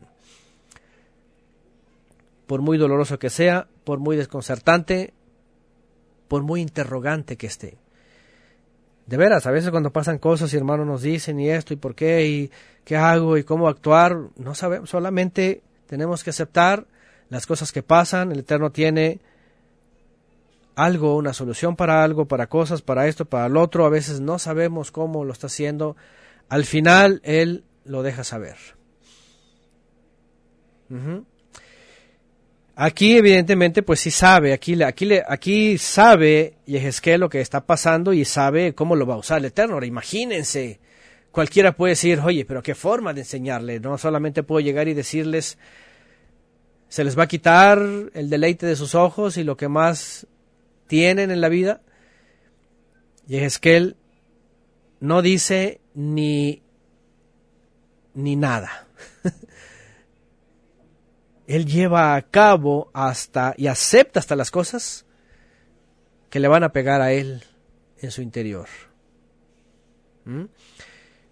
Por otro lado, como dice por acá Beatriz, por ejemplo, el Eterno la iba a librar, a lo mejor así es, de calamidades, imagínense, cosas que iban a pasar, posiblemente, ¿no? Tenía otros fines, ¿verdad? Librarla de, de, del exilio, de esa maldad, no sé, no sabemos, a lo mejor era en su momento por lo mejor, yo no sé, no se dice nada más, solamente dice, te voy a quitar a tu mujer de golpe. Y no vas a llorar, no te vas a lamentar, gime en silencio. No hagas luto por los muertos, vístete normalmente, cálzate los pies. No te cubras la barba ni comas el pan de duelo. O sea, aparece normal, la gente del pueblo me preguntó, ¿no nos vas a explicar qué significado tiene para nosotros lo que estás haciendo? Yo les contesté, el Eterno me dirigió la palabra y me ordenó, adviértele al pueblo de Israel que así dice el Eterno Todopoderoso, voy a profanar mi santuario. Vean. Alegría de su fortaleza. El templo que les deleita la vista y en el que depositan su afecto. Los hijos y las hijas que ustedes dejaron morirán a filo de espada. Y ustedes harán lo mismo que yo, no se cubrirán la barba, ni comerán el pan de luto, llevarán el turbante sobre la cabeza y se calzarán los pies, no llorarán ni harán lamentos, sino que se pudrirán a causa de sus pecados y gemirán unos con otros. Fíjense nada más. Ezequiel les servirá de señal y ustedes harán lo mismo que él hizo. Cuando esto suceda sabrán que yo soy el eterno omnipotente. Nada, nada más era una forma de decirle, ahora, ¿qué forma? Sí, pero también ellos tenían que entrar en razón, ¿no? Oye, le pasó esto a Ezequiel y así, así, y mira, y no lloró. Y mira, estuvo bien firme, como si no pasara nada. Su esposa, el deleite de sus ojos. Inesperadamente se fue. Y sigue, y está aceptando la voluntad del Eterno. Y la enseñanza era para ellos. Así la van a aceptar y se quedarán mirando cómo les quitan el deleite de sus ojos. ¿Mm? Eso es tremendo, ¿verdad? Y tú, hijo de hombre, el día en que yo les quite su fortaleza, su alegría y su gozo, el templo que les deleita la vista, el deseo de su corazón, y a sus hijos e hijas, vendrá un fugitivo a comunicarte la noticia. Ese mismo día se te soltará la lengua y dejarás de estar mudo. Entonces podrás hablar con el fugitivo, servirás de señal para ellos y sabrán que yo soy el Eterno. Y además de eso, quedaría mudo. No hablaría más, ¿por qué? Porque todo lo que tendría que hablar ya estaba hablado. Solo era cuestión de esperar. La señal para volverle a dar el habla era cuando todo se cumpliera. Y todos se iban a dar cuenta. ¿Qué les parece? Dicen por acá, seguramente ni siquiera la dejó sufrir, solo se la llevó de tajo. Sí, como lo hemos visto en otras ocasiones, ¿no? Como Moisés, por ejemplo, que dice, anda, ve, sube al monte y muere. Ese es eh, lo que dicen la muerte, la mejor muerte para cualquier mortal, solamente dormir sin dolor. Bien, finalmente ahí estaba y eso era lo último que se iba a profetizar para Israel. Qué cosa más tremenda. Bueno, toda la enseñanza sirve para nosotros hasta el día de hoy, ¿verdad? Porque estar atentos, aceptar una y otra vez cuando venga el fuego purificador del Eterno para nosotros. ¿sí? No sea que lleguemos a un recipiente que ya es inservible, que el Eterno ya no puede hacer nada. Aceptarlo y ser purificados, lavados, reivindicados. Quien no, por supuesto, el óxido lo va a corroer, va a ir poco a poco, así como la levadura va aumentando, el pecado va matando y va creciendo. Y finalmente, pues, al Eterno no le importa. Ahora, aquí está otro tema. Aquí está otro tema. Al Eterno no le importa ni en lo más mínimo lo que aquí abajo el hombre habría dedicado, habría consagrado, e incluso donde el Eterno había descendido su presencia. ¿Se dan cuenta? Algo que le ocupaba y le preocupaba a Moisés es, no hagas así con tu pueblo. ¿Qué van a decir las naciones? ¿Qué van a decir los otros pueblos? ¿Qué van a decir? Que no pudiste, que sacaste tu pueblo y ahí lo dejaste y no pudiste. No le importa. Ahí nada más porque intercedió Moisés. Pero aquí dice, no me interesa que esté el templo, que esté lo que sea, no me interesa, voy a dejar que los caldeos lo, lo, lo profanen, dice, qué fuerte. Voy a profanar mi santuario, vean, alegría de su fortaleza, el templo que les deleita. No me interesa. Al Eterno no le interesan los templos. Finalmente les dio la oportunidad de levantar otro, pero al final cayeron en lo mismo y dijo, no me importa tampoco, voy a destruirlo. Destruyó para siempre el sistema del templo. Es lamentable porque el hombre lo volvió a levantar y ahí está Constantino con toda su religión hasta el día de hoy, templos por todos lados, ¿verdad? Pero el Mesías levantó el verdadero templo que somos nosotros, el verdadero creyente que busca el eterno espíritu y en verdad y le sirve así. Pero bueno, ahí va, al eterno no le importa tu templo, no le importa tu edificio, Y qué bueno que me escucharan todos estos religiosos, ¿verdad? Que hasta sinagoga aquí en México un individuo, ¿verdad? Todavía haciéndola de quién sabe qué. Es una locura todas las cosas que se le han metido en la cabeza. Me perdonen, pero y es que yo lo conocí, pero no admite nada de nada, no, no, no, no te admite ni un consejo, ni una, nada de nada. Hace lo que se le viene en gana. Levantando hasta una sinagoga, ¿verdad? Judio-cristiana y cuestiones efraimitas y todo esto. Pero ojalá escucharan todas estas personas que levantan templos. Al Eterno no le importa tu templo, tu sinagoga, tu salón del reino, tu iglesia, lo que sea, no le importa. Ni habita ahí ni creas que se va a enmutar si le pasa algo, si lo pintas o si le pones adornos, o si es sinagoga, o si es templo dorado, o si es más grande, o si es el más caro del mundo, no le importa tu templo, ni tu sinagoga, ni nada. Ni habita ahí, el Eterno no habita en templos ni en sinagogas hechas por manos de hombres. Ni le interesa si la tienes pintada o no. Si no le importó aquello que levantó Salomón por deseo de David, ni le importó lo que levantó Zorobabel cuando los perdonó. ¿Ustedes creen que le va a importar hoy día tantos templos? ¿Me entienden? Este es otro punto aquí, que no está de más recordarlo. Él no le interesa lo que el hombre levante. Al Eterno le interesa que tú seas una piedra viva del templo o de la casa que el Mesías levantó, de la tienda de David que se había caído y que el Mesías ya la levantó hace dos mil años. Por cierto, que es otro tema que el judaísmo rechaza y que hasta estos efraimitas están desconociendo. Quieren levantarlo apenas, háganme el favor. Otra vez, herejías. El Mesías las levantó. Así que el Eterno no le interesa lo que levantes, hombre, mortal y débil. El Eterno lo que más le importa y lo único que le importa es que seamos piedras vivas, edificadas en el santuario verdadero que levantó el Mesías, la tienda de David caída, del cual Él es piedra angular, los profetas y los emisarios son las, ¿cómo se llaman? la mampostería, ¿verdad? Los cimientos y todos los muros somos todos los creyentes.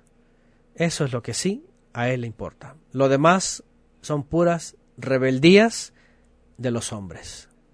Que me perdonen, pero son puras ignorancias y rebeldías de los hombres. Eso es.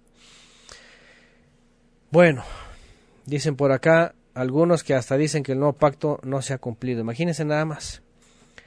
Imagínense nada más, hay de herejías a herejías. Bueno, capítulo interesante y también muy importante.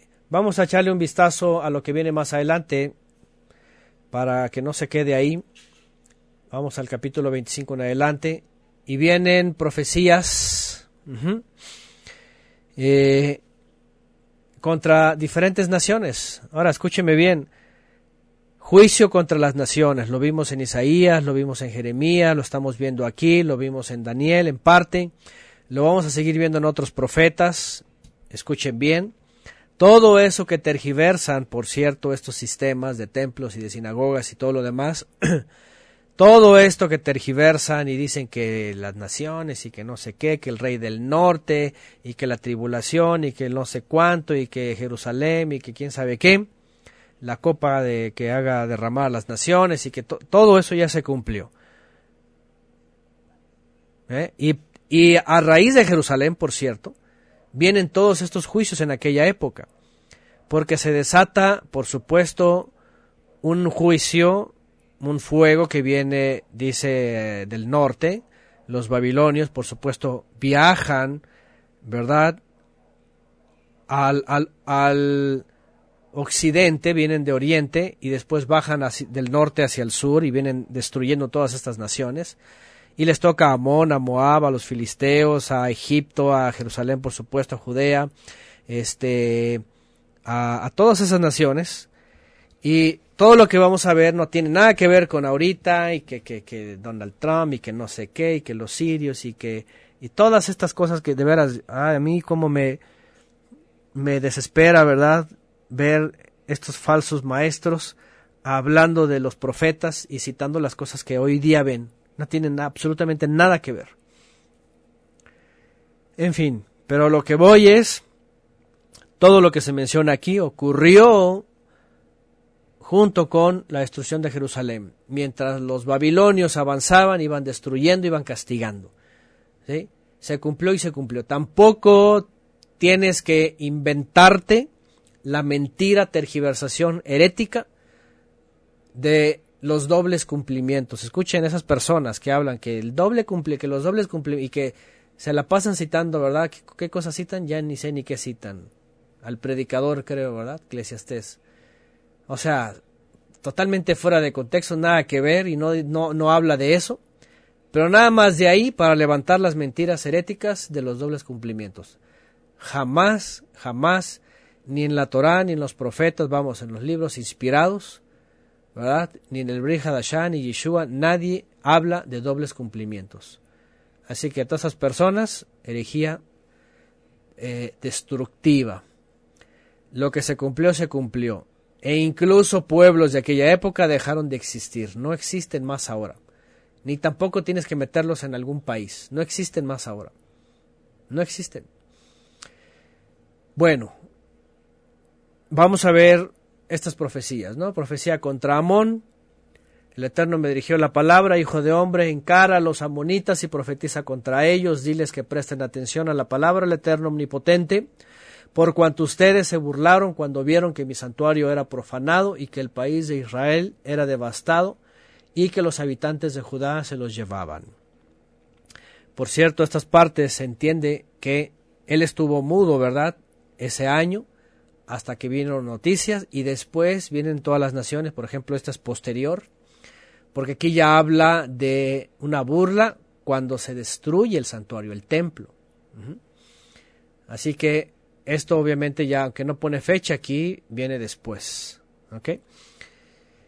Los entregaré a ustedes al poder de los pueblos del oriente, ellos armarán sus campamentos, establecerán entre ustedes sus moradas, comerán los frutos, beberán la leche de ustedes, convertiré a, Rabá en un pastizal de camellos y a Amón en un corral de ovejas, entonces sabrán ustedes que yo soy el Eterno. Así dice el Eterno Omnipotente, por cuanto ustedes, los amonitas, aplaudieron y soltaron la alegría y maliciosamente se rieron de Israel.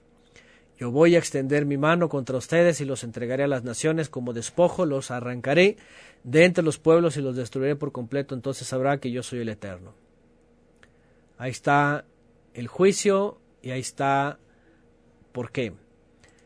Moabitas, Moab y Seir dicen, Judá es igual a todas las naciones. Voy a abrir el flanco de Moab de un extremo a otro y dejaré sin Bet Yesimot, Bal Megón y Kiriataim, ciudades que son orgullo. Entregaré a Moab y a los amonitas en manos de los pueblos del oriente y los amonitas no quedarán ni el recuerdo. Además castigaré a Moab, entonces sabrán que yo soy el Eterno. Edom será vengado completamente de Judá y de esta manera resultará más grave su culpa. Por eso, así dice el Eterno Omnipotente, extenderé mi mano contra Edom y exterminaré a los hombres y animales, lo dejaré en ruinas desde Temán hasta Dedán, todos morirán a filo de espada. Por medio de mi pueblo Israel me vengaré de Edom. Mi pueblo hará con Edom lo que le, dicten mi ira y mi furor, así, así conocerán lo que es mi venganza, lo afirma el Eterno Omnipotente. Ahí está. Amón, Moab y Seir, que es Edom. Los filistim, así dice el Eterno Omnipotente, los filisteos se vengaron con alevosía, con profundo desprecio intentaron destruir a Judá por causa de una antigua enemistad. Por eso así dice el Eterno Omnipotente, extenderé mi mano contra los filisteos, exterminaré a los quereteos y destruiré a los que aún quedan en la costa del mar los pueblos del mar. Hay una historia grande sobre estos y los quereteos.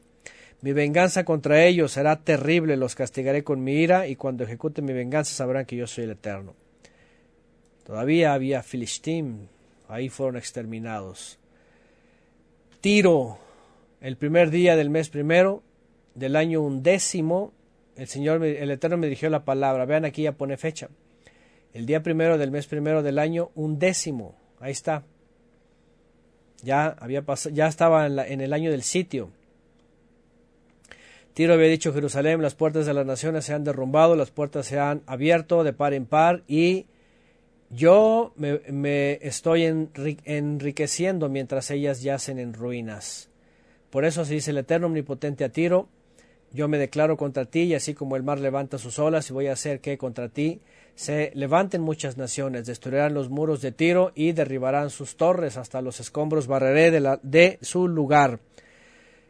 La dejaré como roca desnuda, quedará en medio del mar como un tendedero de redes. Yo, el Eterno Omnipotente, lo afirmo. Tiro será despojo de las naciones. Sus poblados, tierra adentro, serán devastados a filo de espada. Entonces sabrán que yo soy el Eterno. Así es el Eterno Omnipotente. Desde el norte voy a traer contra Tiro a Nabucodonosor, al mismo.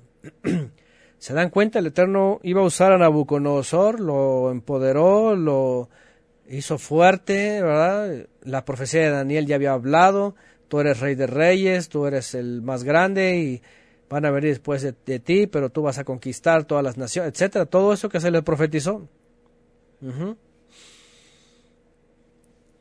Rey de Babilonia, rey de reyes, vean, vendrá con un gran ejército de caballos y con carros de guerra y jinetes. Tus poblados, tus poblados tierra adentro serán devastados a filo de espada. Y Nabucodonosor construirá contra ti muros de asedio, y levantará rampas para atacar y alzará sus escudos, atacará tus muros con arietes y con sus armas destruirá tus torres. Cuando el rey de Babilonia entre por tus puertas, como se entra en una ciudad conquistada, sus caballos serán tan numerosos que te cubrirán de polvo, y tus moros temblarán por el estruendo de su caballería y sus carros. Con los cascos de sus caballos pisoteará todas tus calles, matará a tu pueblo a filo de espada, y tus sólidas columnas caerán por tierra.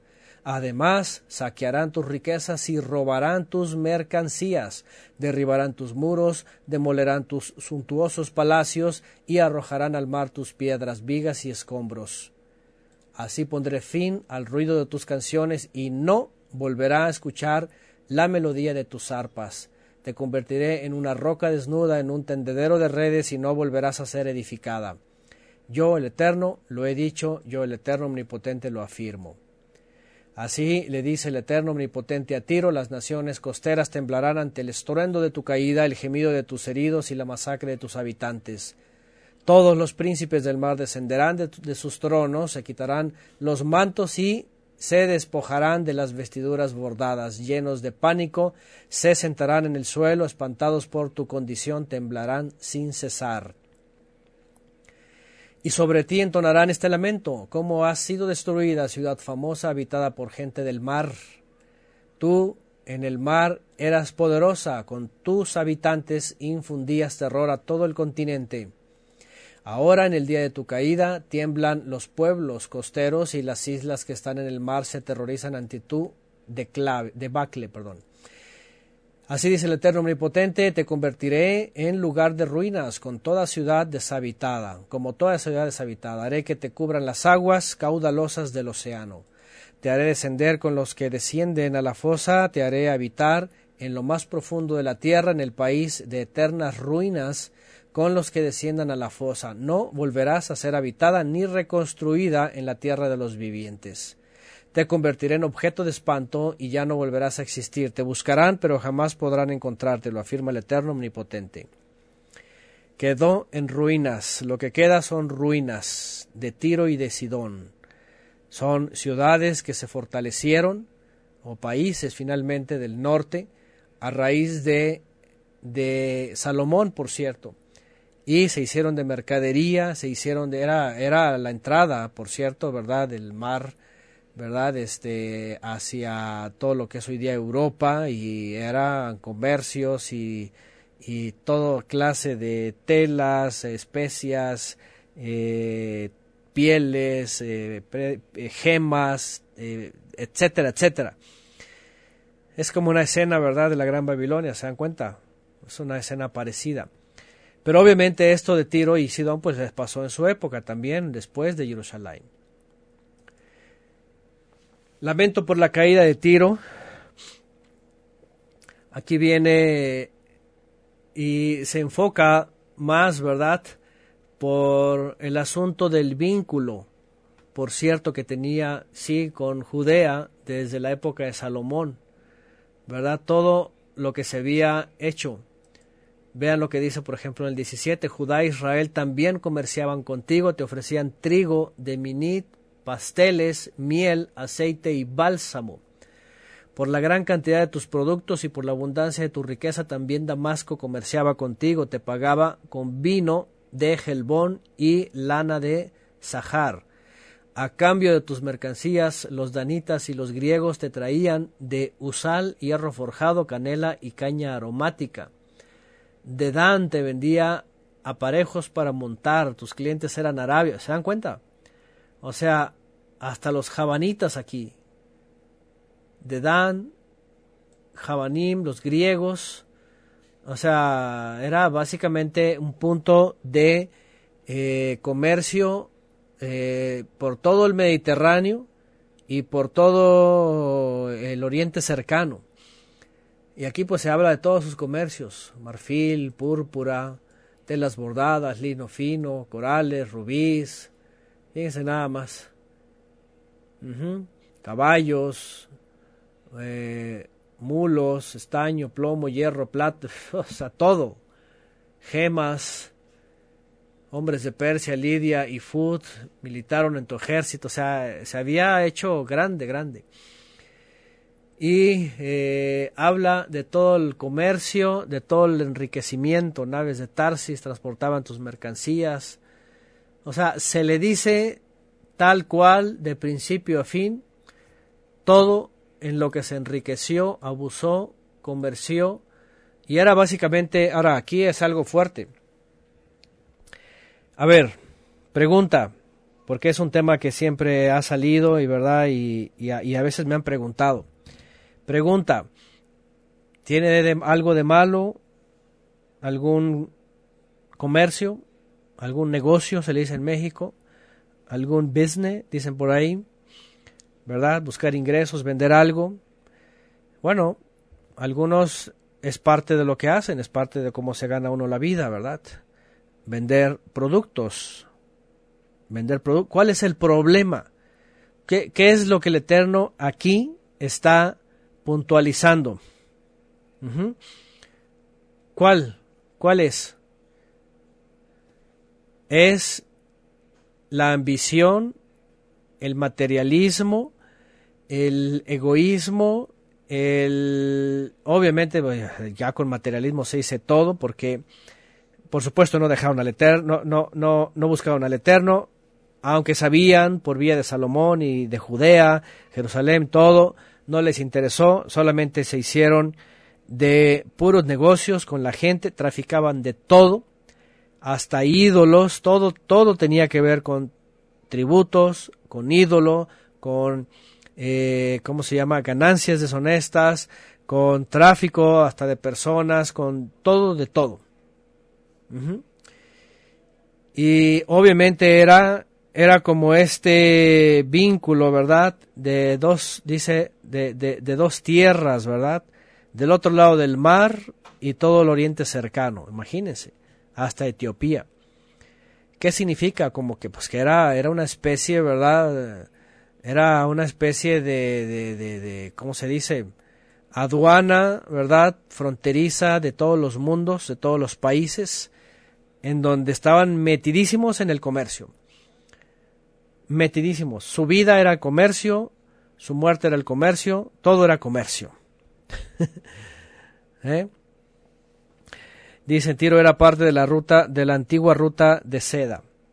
De seda y de muchas cosas más. De todo. Era que por cierto, cuando hablamos de Apocalipsis, ¿verdad? Y hablamos de este vínculo en el cercano oriente, hablamos también de los intereses sionistas. ¿Se acuerdan? Como vínculo, ¿verdad? Entre Oriente y Occidente y el norte y el sur. Y la gran mayoría se va con el asunto de que la tierra prometida y que no sé qué no. Estos tipos quieren todo el petróleo del Medio Oriente y del Oriente cercano y porque también es un todavía una vía, ¿verdad?, de comercio para toda Europa, imagínense. Turismo y mil cosas. Dice, Con tus muchas riquezas y mercancías enriquecías a los reyes de la tierra. ¿Se dan cuenta? Pero ahora el mar te ha hecho pedazos, yaces en lo profundo de las aguas, tus mercancías y toda tu tripulación se hundieron contigo, por ti están horrorizados todos los habitantes de las costas, sus reyes tiemblan de miedo y en su rostro se dibuja el terror. Atónitos se han quedado los comerciantes de otros países, tu fin ha llegado, nunca más volverás a existir. Fíjense nada más. Dice por acá, Tiro es donde estaba el trono de Satanás, según... No, ese Tiro es en acá en el, en el oriente cercano y, y lo otro es donde hoy día es Turquía, cuando se habla de la sinagoga de Satanás es cerca de, de Corinto y de Grecia. Bueno, esto era el aspecto de Tiro, hablando, hablando de una nación como una ciudad, como una mujer, ¿verdad? Era despampanante, era traficante, era, era este, vestida de todo. En el capítulo 28 habla del rey de Tiro, ¿verdad? Y eh, se le dirige de forma muy especial, se le compara y se le habla de todo lo que le va a ocurrir. Y aquí es donde se habla de una de una alegoría, ¿verdad? De una escena que hasta la fecha pues sigue siendo debate entre algunos. Vamos a leerla para recordar. El Eterno me dirigió la palabra, Ezequiel 28. Hijo de hombre, adviértele al rey de Tiro. ¿Qué? ¿Quién es el rey de Tiro? ¿Por qué tanta importancia? Dice, así dice el Eterno Omnipotente, en la intimidad de tu arrogancia dijiste, yo soy un Dios. Me encuentro en un altar más sentado en un trono de dioses. Me encuentro en alta mar, perdón, sentado en un trono de poderosos. Pero tú no eres un poderoso, aunque te creas que lo eres. Tú eres un simple mortal, le dice al hombre. ¿verdad? ¿Acaso eres más sabio que Daniel? ¿Acaso conoces todos los secretos? Ahora, imagínense, aquí se compara a Daniel. Todavía insisto que los rabinos le llaman un profeta menor, ¿verdad? Un profeta del exilio que no sirve para nada. El Eterno ya lo citó dos veces, ¿verdad? A Daniel, ¿acaso conoces todos los secretos? Con tu sabiduría y tu inteligencia has acumulado muchas riquezas y en tus cofres has amontonado mucho oro y mucha plata. ¿Se dan cuenta? El pecado es acumular, acumular, acumular. Que, que por eso en la semana me preguntaba, ¿verdad? Un hermano, y mencionábamos esto, ¿verdad? Por eso Yeshua dice, difícilmente un rico entrará en el reino de los cielos. ¿Por qué? Porque se ha ensañado en la acumulación de sus bienes. Eso le hace feliz, eso le hace seguro, se le hace fuerte, eso le hace estar tranquilo, estar quieto, estar contento, no tener preocupación, no buscar el eterno, no estar agradecido, eh, no dar justicia, etcétera, etcétera. Y ese es el reclamo, o sea, no es el comercio en sí, el, sino el exceso de comercio, el exceso de riqueza, el exceso de acumulación y, y como lo dice el psicólogo este, ¿verdad? Maslow, en la famosa esta pirámide de Maslow, es llegar a la cúspide, tener todo el poder, todo el dinero y todo el control de la gente y sentirte un poderoso. En aquella época no era extraño que el faraón se lo sintiera, ¿verdad? Que el eh, Nabucodonosor se sintiera, que eh, Alejandro el Magno, pues el rey de Tiro también. La avaricia, ponen acá, así es. Y le sigue diciendo, eres muy hábil para el comercio, por eso te has hecho muy rico, con tus grandes riquezas te has vuelto muy arrogante, ¿verdad? Cuando viene todo esto viene la arrogancia. Ah, es que tengo todo, no me falta nada, yo controlo. Con, con dinero baila el perro, dicen aquí en México, ¿verdad? dicho. Por eso, así dice el Eterno Omnipotente, ya que pretende ser tan sabio como un poderoso, haré que vengan extranjeros contra ti, los más feroces de las naciones desenvainarán la espada contra tu hermosura contra tu hermosura y sabiduría y profanarán tu esplendor. Te hundirán en la fosa y en alta mar sufrirás una muerte violenta y aún así en presencia de tus verdugos te atreverás a decir soy un poderoso, pues en manos de tus asesinos no serás un poderoso sino un simple mortal. Sufrirás a manos de extranjeros la muerte de los incircuncisos, porque yo lo he dicho, lo afirma el Eterno Omnipotente. Ahora vean, le dice la muerte de, de los incircuncisos Le está hablando hasta en términos de Torah, que debería de saber. Sí, porque era una influencia que había tenido con Israel, pero se había desbalagado totalmente.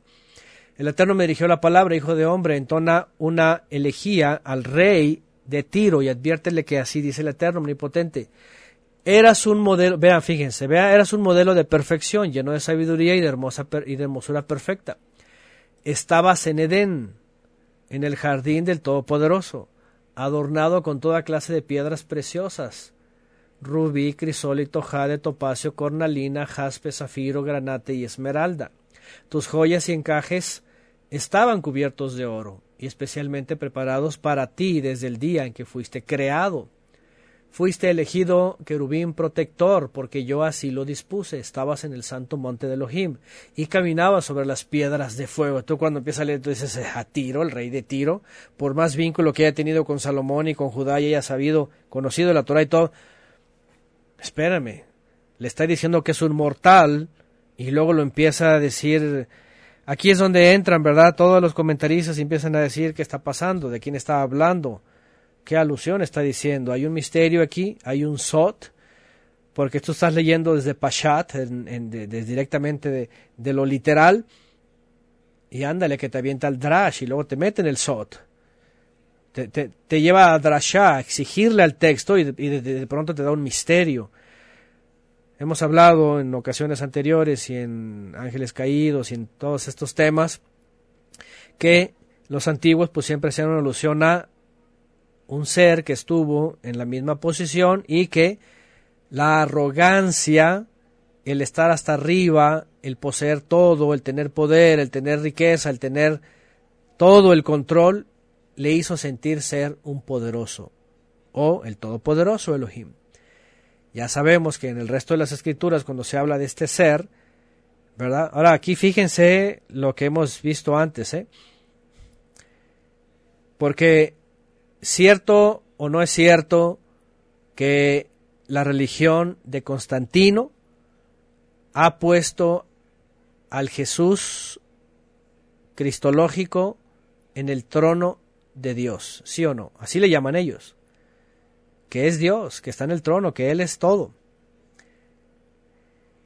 Esta alusión a Tiro, cuando se habla de Satanás, del adversario, del gran querub, ¿quién es el que se quiso sentir Dios? En este caso, el lenguaje de ellos, ¿verdad? ¿Quién se quiso sentir Elohim? ¿Quién quiso estar hasta arriba? ¿Quién se sentó en el trono? El Satanás. Se dan cuenta al final a qué ser sutilmente adoran la religión de Constantino. El Mesías dice que, al contrario, dice que no aferrándose a ser como Elohim, se hizo un siervo hasta la muerte y esperó a que el Eterno lo pusiera en su diestra. Y la religión de Constantino dice que es Dios que se humilló, pero que subió al trono otra vez, que se sentó en el trono y que está en el trono de Dios y que es Dios. Y tú dices, espérame, esto me suena a la alegoría de Tiro de Satanás, que, que se dijo ser poderoso, Elohim, Dios le traducen, y que está en el trono. Ándale, ¿verdad? Bueno, todo esto es una alusión, por supuesto, al gran querub.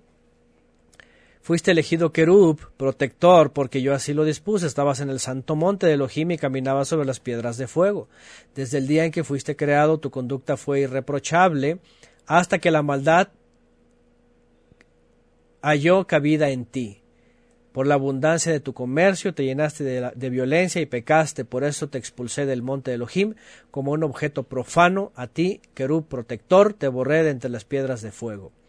Está hablando de cómo desechó el Eterno a el rey de Tiro, cómo pasó con Tiro, cómo se hizo poderoso, como todo esto, como el otro, pero a la vez están mencionando un misterio, del cual todos los antiguos hablan y hasta el día de hoy se menciona para hablar de aquel que se llenó de arrogancia, que estaba en el monte santo, que anduvo entre las piedras de fuego, rodeado de estas piedras, de estas gemas, y que se sintió Elohim y quiso estar en el trono de Elohim. Fíjense nada más. La abundancia de tu comercio, la hermosura, te llenaste de orgullo, a causa de tu esplendor corrompiste tu sabiduría, por eso te arrojé por tierra, y delante de los reyes te expulsé al ridículo, has profanado tu santuario por la gran cantidad de tus pecados, por tu comercio corrupto, por eso hice salir de ti un fuego que te devora, a la vista de todos los que te admiran, te eché por tierra y te reduje a cenizas. Te eché por tierra quiere decir te humillé y te, te, te humillé pues ante los hombres pero en la alusión profética dice que fue lanzado a la tierra. Y por eso dice que la serpiente iba a arrastrarse en la tierra, iba a tragar polvo, o sea, Adán, hombre, polvo de la tierra. Los sentimientos, las emociones, la carne, eh, nefesh de Adán, de Adamá, de la tierra, Satanás se alimenta de eso. Por eso el sistema está corrompido. Por eso el sistema meloso, el religioso, de las emociones, de los dichos, de la filosofía, del humanismo, del polvo de la tierra te alimentarás, tragarás, andarás entre ellos, fuiste arrojado a tierra. A la vez una alusión de la caída de Tiro y su rey, a la vez una escena de Satanás arrojado a la tierra y que anda tragándose todo esto de esta gente. Al verte han quedado espantadas todas las naciones que te conocen, has llegado a un final terrible y ya no volverás a existir se habla de que se acabó la existencia. No más volverás a existir. Qué tremendo, ¿verdad? Para siempre dejarás de existir, dice. Ahí está. Hayá. Vean. Existir, dice, no se verá más para siempre. En hebreo. Bueno, Hemos hablado de eso, no vamos a meternos mucho más por el tiempo. Pero aquí está esta famosa escena. Y bueno, caída finalmente de Tiro. Sidón también estaba a un lado de Tiro. Y aquí viene. Dice, aquí estoy, Sidón, para acusarte y para ser exaltado en ti cuando traiga sobre ti un castigo justo y, manifieste sobre ti mi santidad, se sabrá que yo soy el Eterno. Mandaré contra ti plaga, correrá sangre en tus calles, por la espada que ataca a todos lados, heridos caerán en tus calles, se sabrá que yo soy el Eterno. Los israelitas no volverán a sufrir el desprecio de tus vecinos, que duele como aguijones y punza como espinas, y se sabrá que yo soy el Eterno. Los sidonios fueron, fueron implacables contra los israelitas, eran despreciables, y este es su castigo. Así es el Eterno Omnipotente, cuando yo reúna al pueblo de Israel de entre las naciones donde se encuentren dispersos, le mostraré mi santidad en presencia de todas las naciones. Entonces Israel vivirá en su propio país, el mismo que le di a mi siervo Jacob. Ahí vivirán seguros y se construirán casas y plantarán viñedos, porque yo ejecutaré un juicio, un justo castigo sobre los vecinos que desprecian al pueblo de Israel y se sabrá que yo soy el Eterno su Elohim. Todos además decían, se fueron al exilio, se perdieron, ya se acabó, ya no hay nada, se perdieron. Y aquí el Eterno le está diciendo, pues no, yo los voy a traer de regreso y los voy a volver a edificar. Y, Ciro y, Tiro y Sidón se iban a quedar perdidos para siempre. Así es, como el salmo que recientemente estudiamos, ¿verdad? Ponen acá, Salmo 9:20. Pono eterno temor en ellos, conozcan las naciones que no son sino hombres. Profecía contra Egipto, finalmente.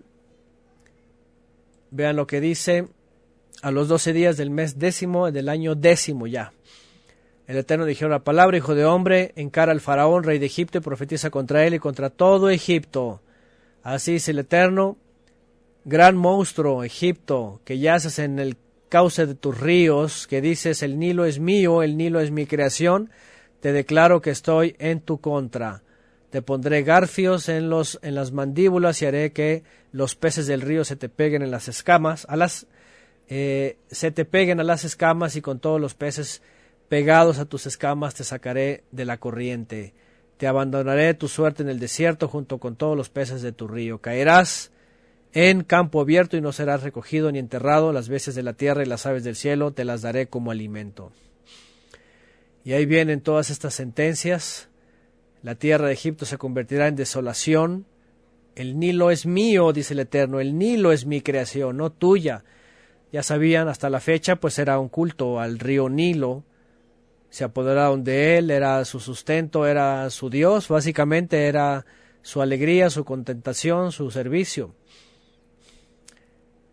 Sin embargo, vean, haré de Egipto la más desolada de todas las tierras durante cuarenta años, sus ciudades quedarán en ruinas y en medio de gran desolación yo dispersaré a los egipcios entre las naciones, los esparciré en los países.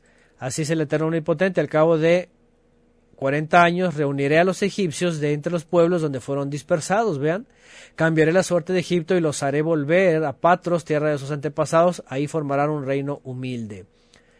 Egipto finalmente fue reivindicado, eso sí aparece en la historia. Sidón, Tiro, Moab, Amón, todos ellos desaparecieron, entre otros pueblos, Siria, otros pueblos. La misma Babilonia fue destruida para siempre. Pero aquí interesante, Egipto volvió, ¿verdad?, a ser reivindicado. Qué interesante. En la época de los romanos ahí estaba, ¿se acuerdan? Ahí la famosa, ¿verdad? Este gobernante, descendiente de los Ptolomeos y la incursión de Marco Antonio y todo lo que pasó, ¿verdad? En, en, en la época ya de Julio César, estaba Egipto y era un pueblo ya todavía grande, ¿no? Bueno, dice, será, reino menor, será el reino de menor importancia y nunca podrá levantarse por encima de las demás naciones. Y eso ocurrió, finalmente fue sometida todo ese tiempo.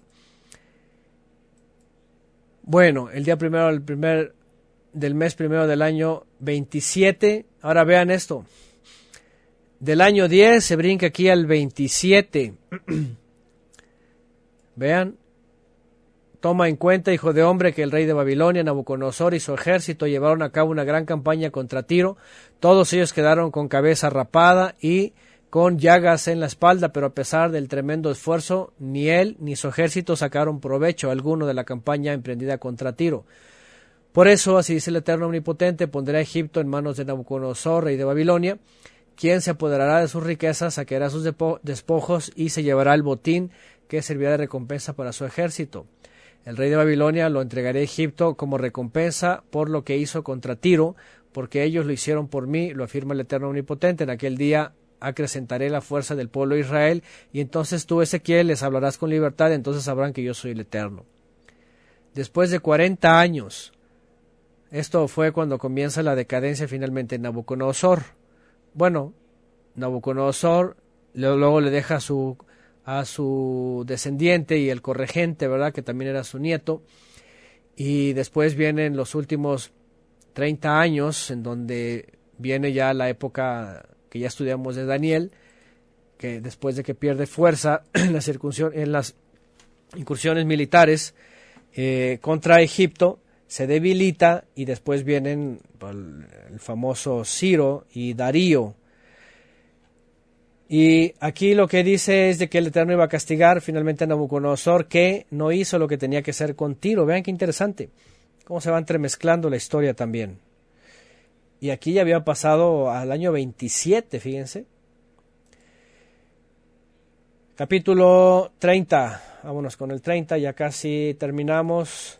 Vamos haciendo una lectura rápida, lamento por Egipto. Y bueno, aquí sí viene lo que finalmente habría pasado con Nabucodonosor He-Man dice, hay aquel día, el día del Eterno se acerca, sí, ya está cerca el día, día cargado de nubarrones, día nefasto para los pueblos, vendrá una espada contra Egipto y Etiopía, será presa de la angustia cuando caigan heridos, los egipcios serán saqueadas sus riquezas, destruidos sus cimientos, Etiopía, Fud, toda Arabia, Lidia, caerán a, a espada, bien a filo de espada, ¿se dan cuenta? Esto fue en aquella época, por eso les digo, cuando ven esto, los dispensadores dicen Egipto y que Egipto y que no sé qué y que tiene que ser destruida y que tiene que llegar. ¿Quién tiene que llegar? ¿De dónde? ¿Cómo? ¿Dónde están estos pueblos? Existen geográficamente, pero no son los mismos. Y todo eso ocurrió en aquella época. Fue Nabucodonosor, primeramente, cuando entra a destruir toda esa región. Por medio de Nabucodonosor, vean, rey de Babilonia, acabaré con la opulencia de Egipto. Aquí lo dice más claro, no está hablando de un segundo Nabucodonosor o un segundo cumplimiento o una cosa extraña. Fue Nabucodonosor en su momento. Nabucodonosor y su ejército, el más poderoso de las naciones, vendrá a destruir el país. Desenvainará la espada contra Egipto y llenará de cadáveres el país. Ahí está. Desataré mi ira sobre Sin, la fortaleza de Egipto, y extirparé la riqueza de Tebas. Ciudades importantes, los jóvenes de On, ¿se acuerdan On? Una ciudad importante del sur también.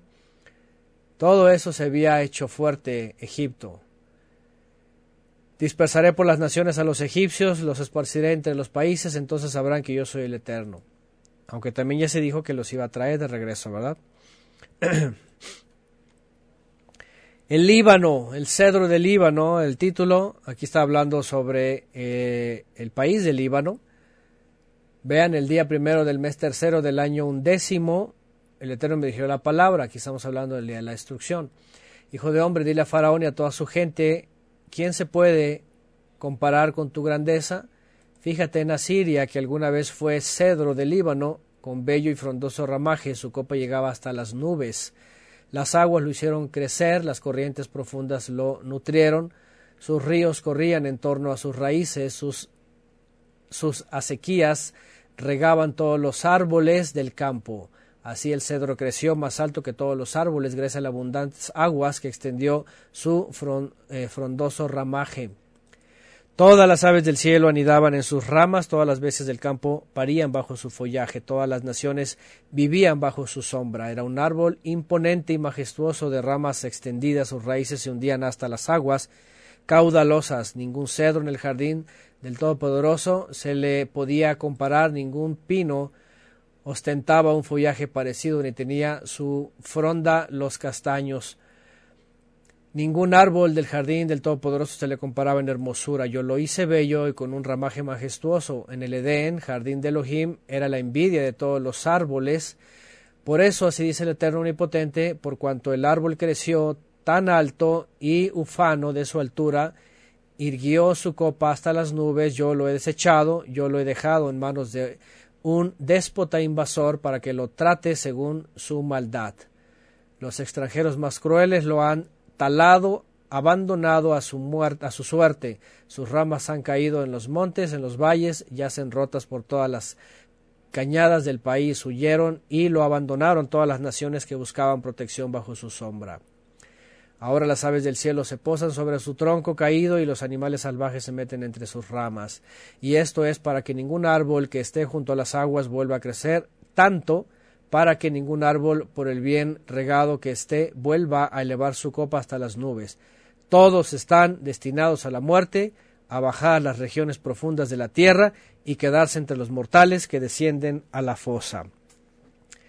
Hablando en este caso de Asiria, porque Siria y Asiria, toda esta parte del norte de Israel hasta el Líbano, era característica esencial en el norte de Israel, el sur de, Siria y Asiria, eh, por los, los, grandes, las grandes coníferas, ¿verdad? Tan eh, colinas tan llenas y montes tan altos y lo asemeja a su orgullo finalmente también, su grandeza y su poder que también pues Nabucodonosor los iba a acabar, de hecho fueron los primeros, ¿no? los asirios.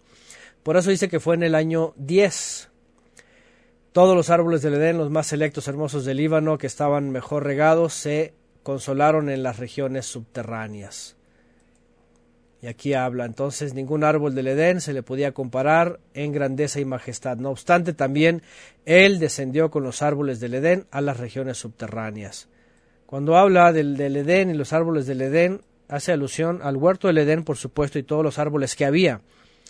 ¿Verdad? Eh, una forma de decir toda la región de Mesopotamia, en donde comienza lo que se le conoce como las civilizaciones, y todas las naciones que emergieron de Mesopotamia, ¿verdad? Hacia el sur, hasta Egipto, todo eran mencionados como árboles, pero en el caso de Asiria, que Asiria no era cualquier cosa. Ustedes cuando van a la historia y van a ver el imperio asirio, y van a ver sus ciudades, sus deidades, sus monumentos, sus esculturas, sus grabados.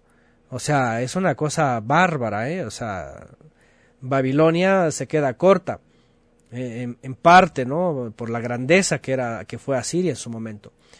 Y por eso viene la comparación. Ningún árbol del Edén se podía comparar en grandeza y majestad. Igual en esa región, Asiria fue muy, muy eh, grande. Dice en el 32, lamento por Faraón, regresa otra vez. Aquí ya habla de el año 12, vean, aquí ya ocurrió la destrucción de Jerusalén, ya los babilonios van hacia el sur y hablan sobre el faraón. Vean, el rey de Egipto. Pareces un león entre las naciones, pareces un monstruo marino chapoteando en el río con tus patas enturbias el agua y, revuelve, y revuelve sus corrientes. Pero así dice el Eterno. Vean, aunque estés entre numerosos pueblos, enderé sobre ti mi red y te atraparé con ella. Te arrastraré por tierra y en pleno campo te dejaré tendido. Dejaré que sobre ti se posen todas las aves del cielo, dejaré que tu carne se sacie en todas las bestias salvajes.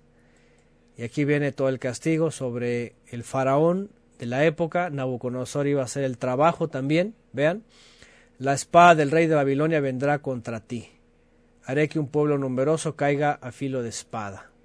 Que tu pueblo numeroso caiga a filo de espada. Voy a destruir todo ganado. Vean. Así lo dice el Eterno Omnipotente. Voy a convertir en desolación la tierra. En lamento las ciudades de las naciones entonarán sobre Egipto. En el día quince del mes duodécimo del año décimo, el Eterno me dirigió la palabra, aquí está, a las multitudes de Egipto. ¿Se creen acaso son más privilegiadas que otros? Pues bajen y tiéndanse entre los paganos. Aquí viene el castigo. Igual que a Siria, igual que a Elam, vean, le he preparado también una cama en medio de los muertos. Mesec y Tubal también. Ahora pongan atención en esto. Allí están Mesec y Tubal con toda su multitud en torno a su sepulcro. Todos ellos son paganos, muertos a filo de espada, porque sembraron el terror en la tierra de los vivientes.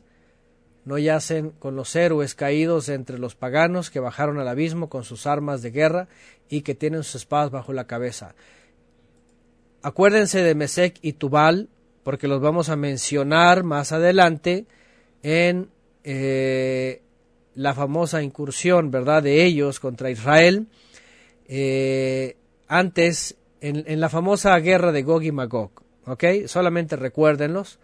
Aquí están mencionados, están bajo juicio. También el Eterno los castigó. También el Eterno los castigó. ¿Sí? Y esos van a aparecer más adelante como una amenaza para Israel. Lo, van lo sacan de contexto los religiosos y hablan de Gog y Magog en el futuro y se agarran de Apocalipsis y creen que es lo mismo. Cuando son referencias cruzadas y no tiene nada que ver lo que pasó en la época de Ezequiel con lo que va a pasar en el futuro. Ya volveremos a tocar este tema. Bueno, ahí se habla de las naciones destruidas, Egipto, Edom, Asiria. Faraón los verá y se consolará de la muerte, es decir, todos habrán estado en el mismo lugar. Su ejército morirá a espada. Aunque yo hice que el faraón sembrara el terror en la tierra de los vivientes, él y todo su ejército serán sepultados entre los paganos, con los que murieron a filo de espada, lo afirma el Eterno Omnipotente. ¿Se dan cuenta? Finalmente iba a castigar a todas las naciones de su época. A todas, todas, todas, todas. ¿Sí? Eh, obviamente que rodeaban pues a, Israel. Y este. Y bueno, ya había puesto aquí el 33, pero ya este 33 lo vamos a ver más adelante porque ya tiene que ver con el llamamiento de Yehezkel y de los que vienen a ser pues, centinelas para los que les rodean. Entonces, ¿en qué quedamos? Quedamos en que el famoso juicio de Jerusalén, la copa que iba a derramar, ¿verdad? Eh, a todas las naciones, el juicio de las naciones, el juicio de las naciones en general, ¿verdad? Por supuesto, todo, todo, todo se cumplió. Todo fue profetizado y todo fue cumplido. Los babilonios los usó el Eterno, a Nabucodonosor, espada desenvainada, su ejército, desde Asiria, pasando por Siria, el Líbano, Tiro, Sidón, Moab, Edom, Amón, este, Egipto, por supuesto, por supuesto, Judá, Jerusalén, Etiopía, Elam, Fud, dice ahí, Mesec, Tubal, o sea, era una arrasadera. No, hombre, o sea, los babilonios, si los usó el Eterno, los usó. Aunque también ya vimos en Jeremías también una profecía contra ellos que iban a quedar ridiculizados y avergonzados bajo el poder del imperio medo-persa. Y así se estaba construyendo finalmente la historia. Cosa que ocurrió. Si alguien les viene con que, Ezequiel y que el Egog y Magog y que el templo futuro y que el milenio, ¿saben qué? A toda esa gente, díganle bye bye, ya, como dicen en México, ya chole con tu cuento, judío cristiano dispensacionalizado. Ni sus dobles cumplimientos, ¿sí? Porque si viene algo en el futuro que es el juicio a toda la humanidad es para destrucción y para destrucción vida eterna para los que esperan el Mesías y muerte eterna para esta tierra que se va a quedar, como dijo el Mesías, la tierra dejará de existir. El cielo y la tierra pasarán, dice.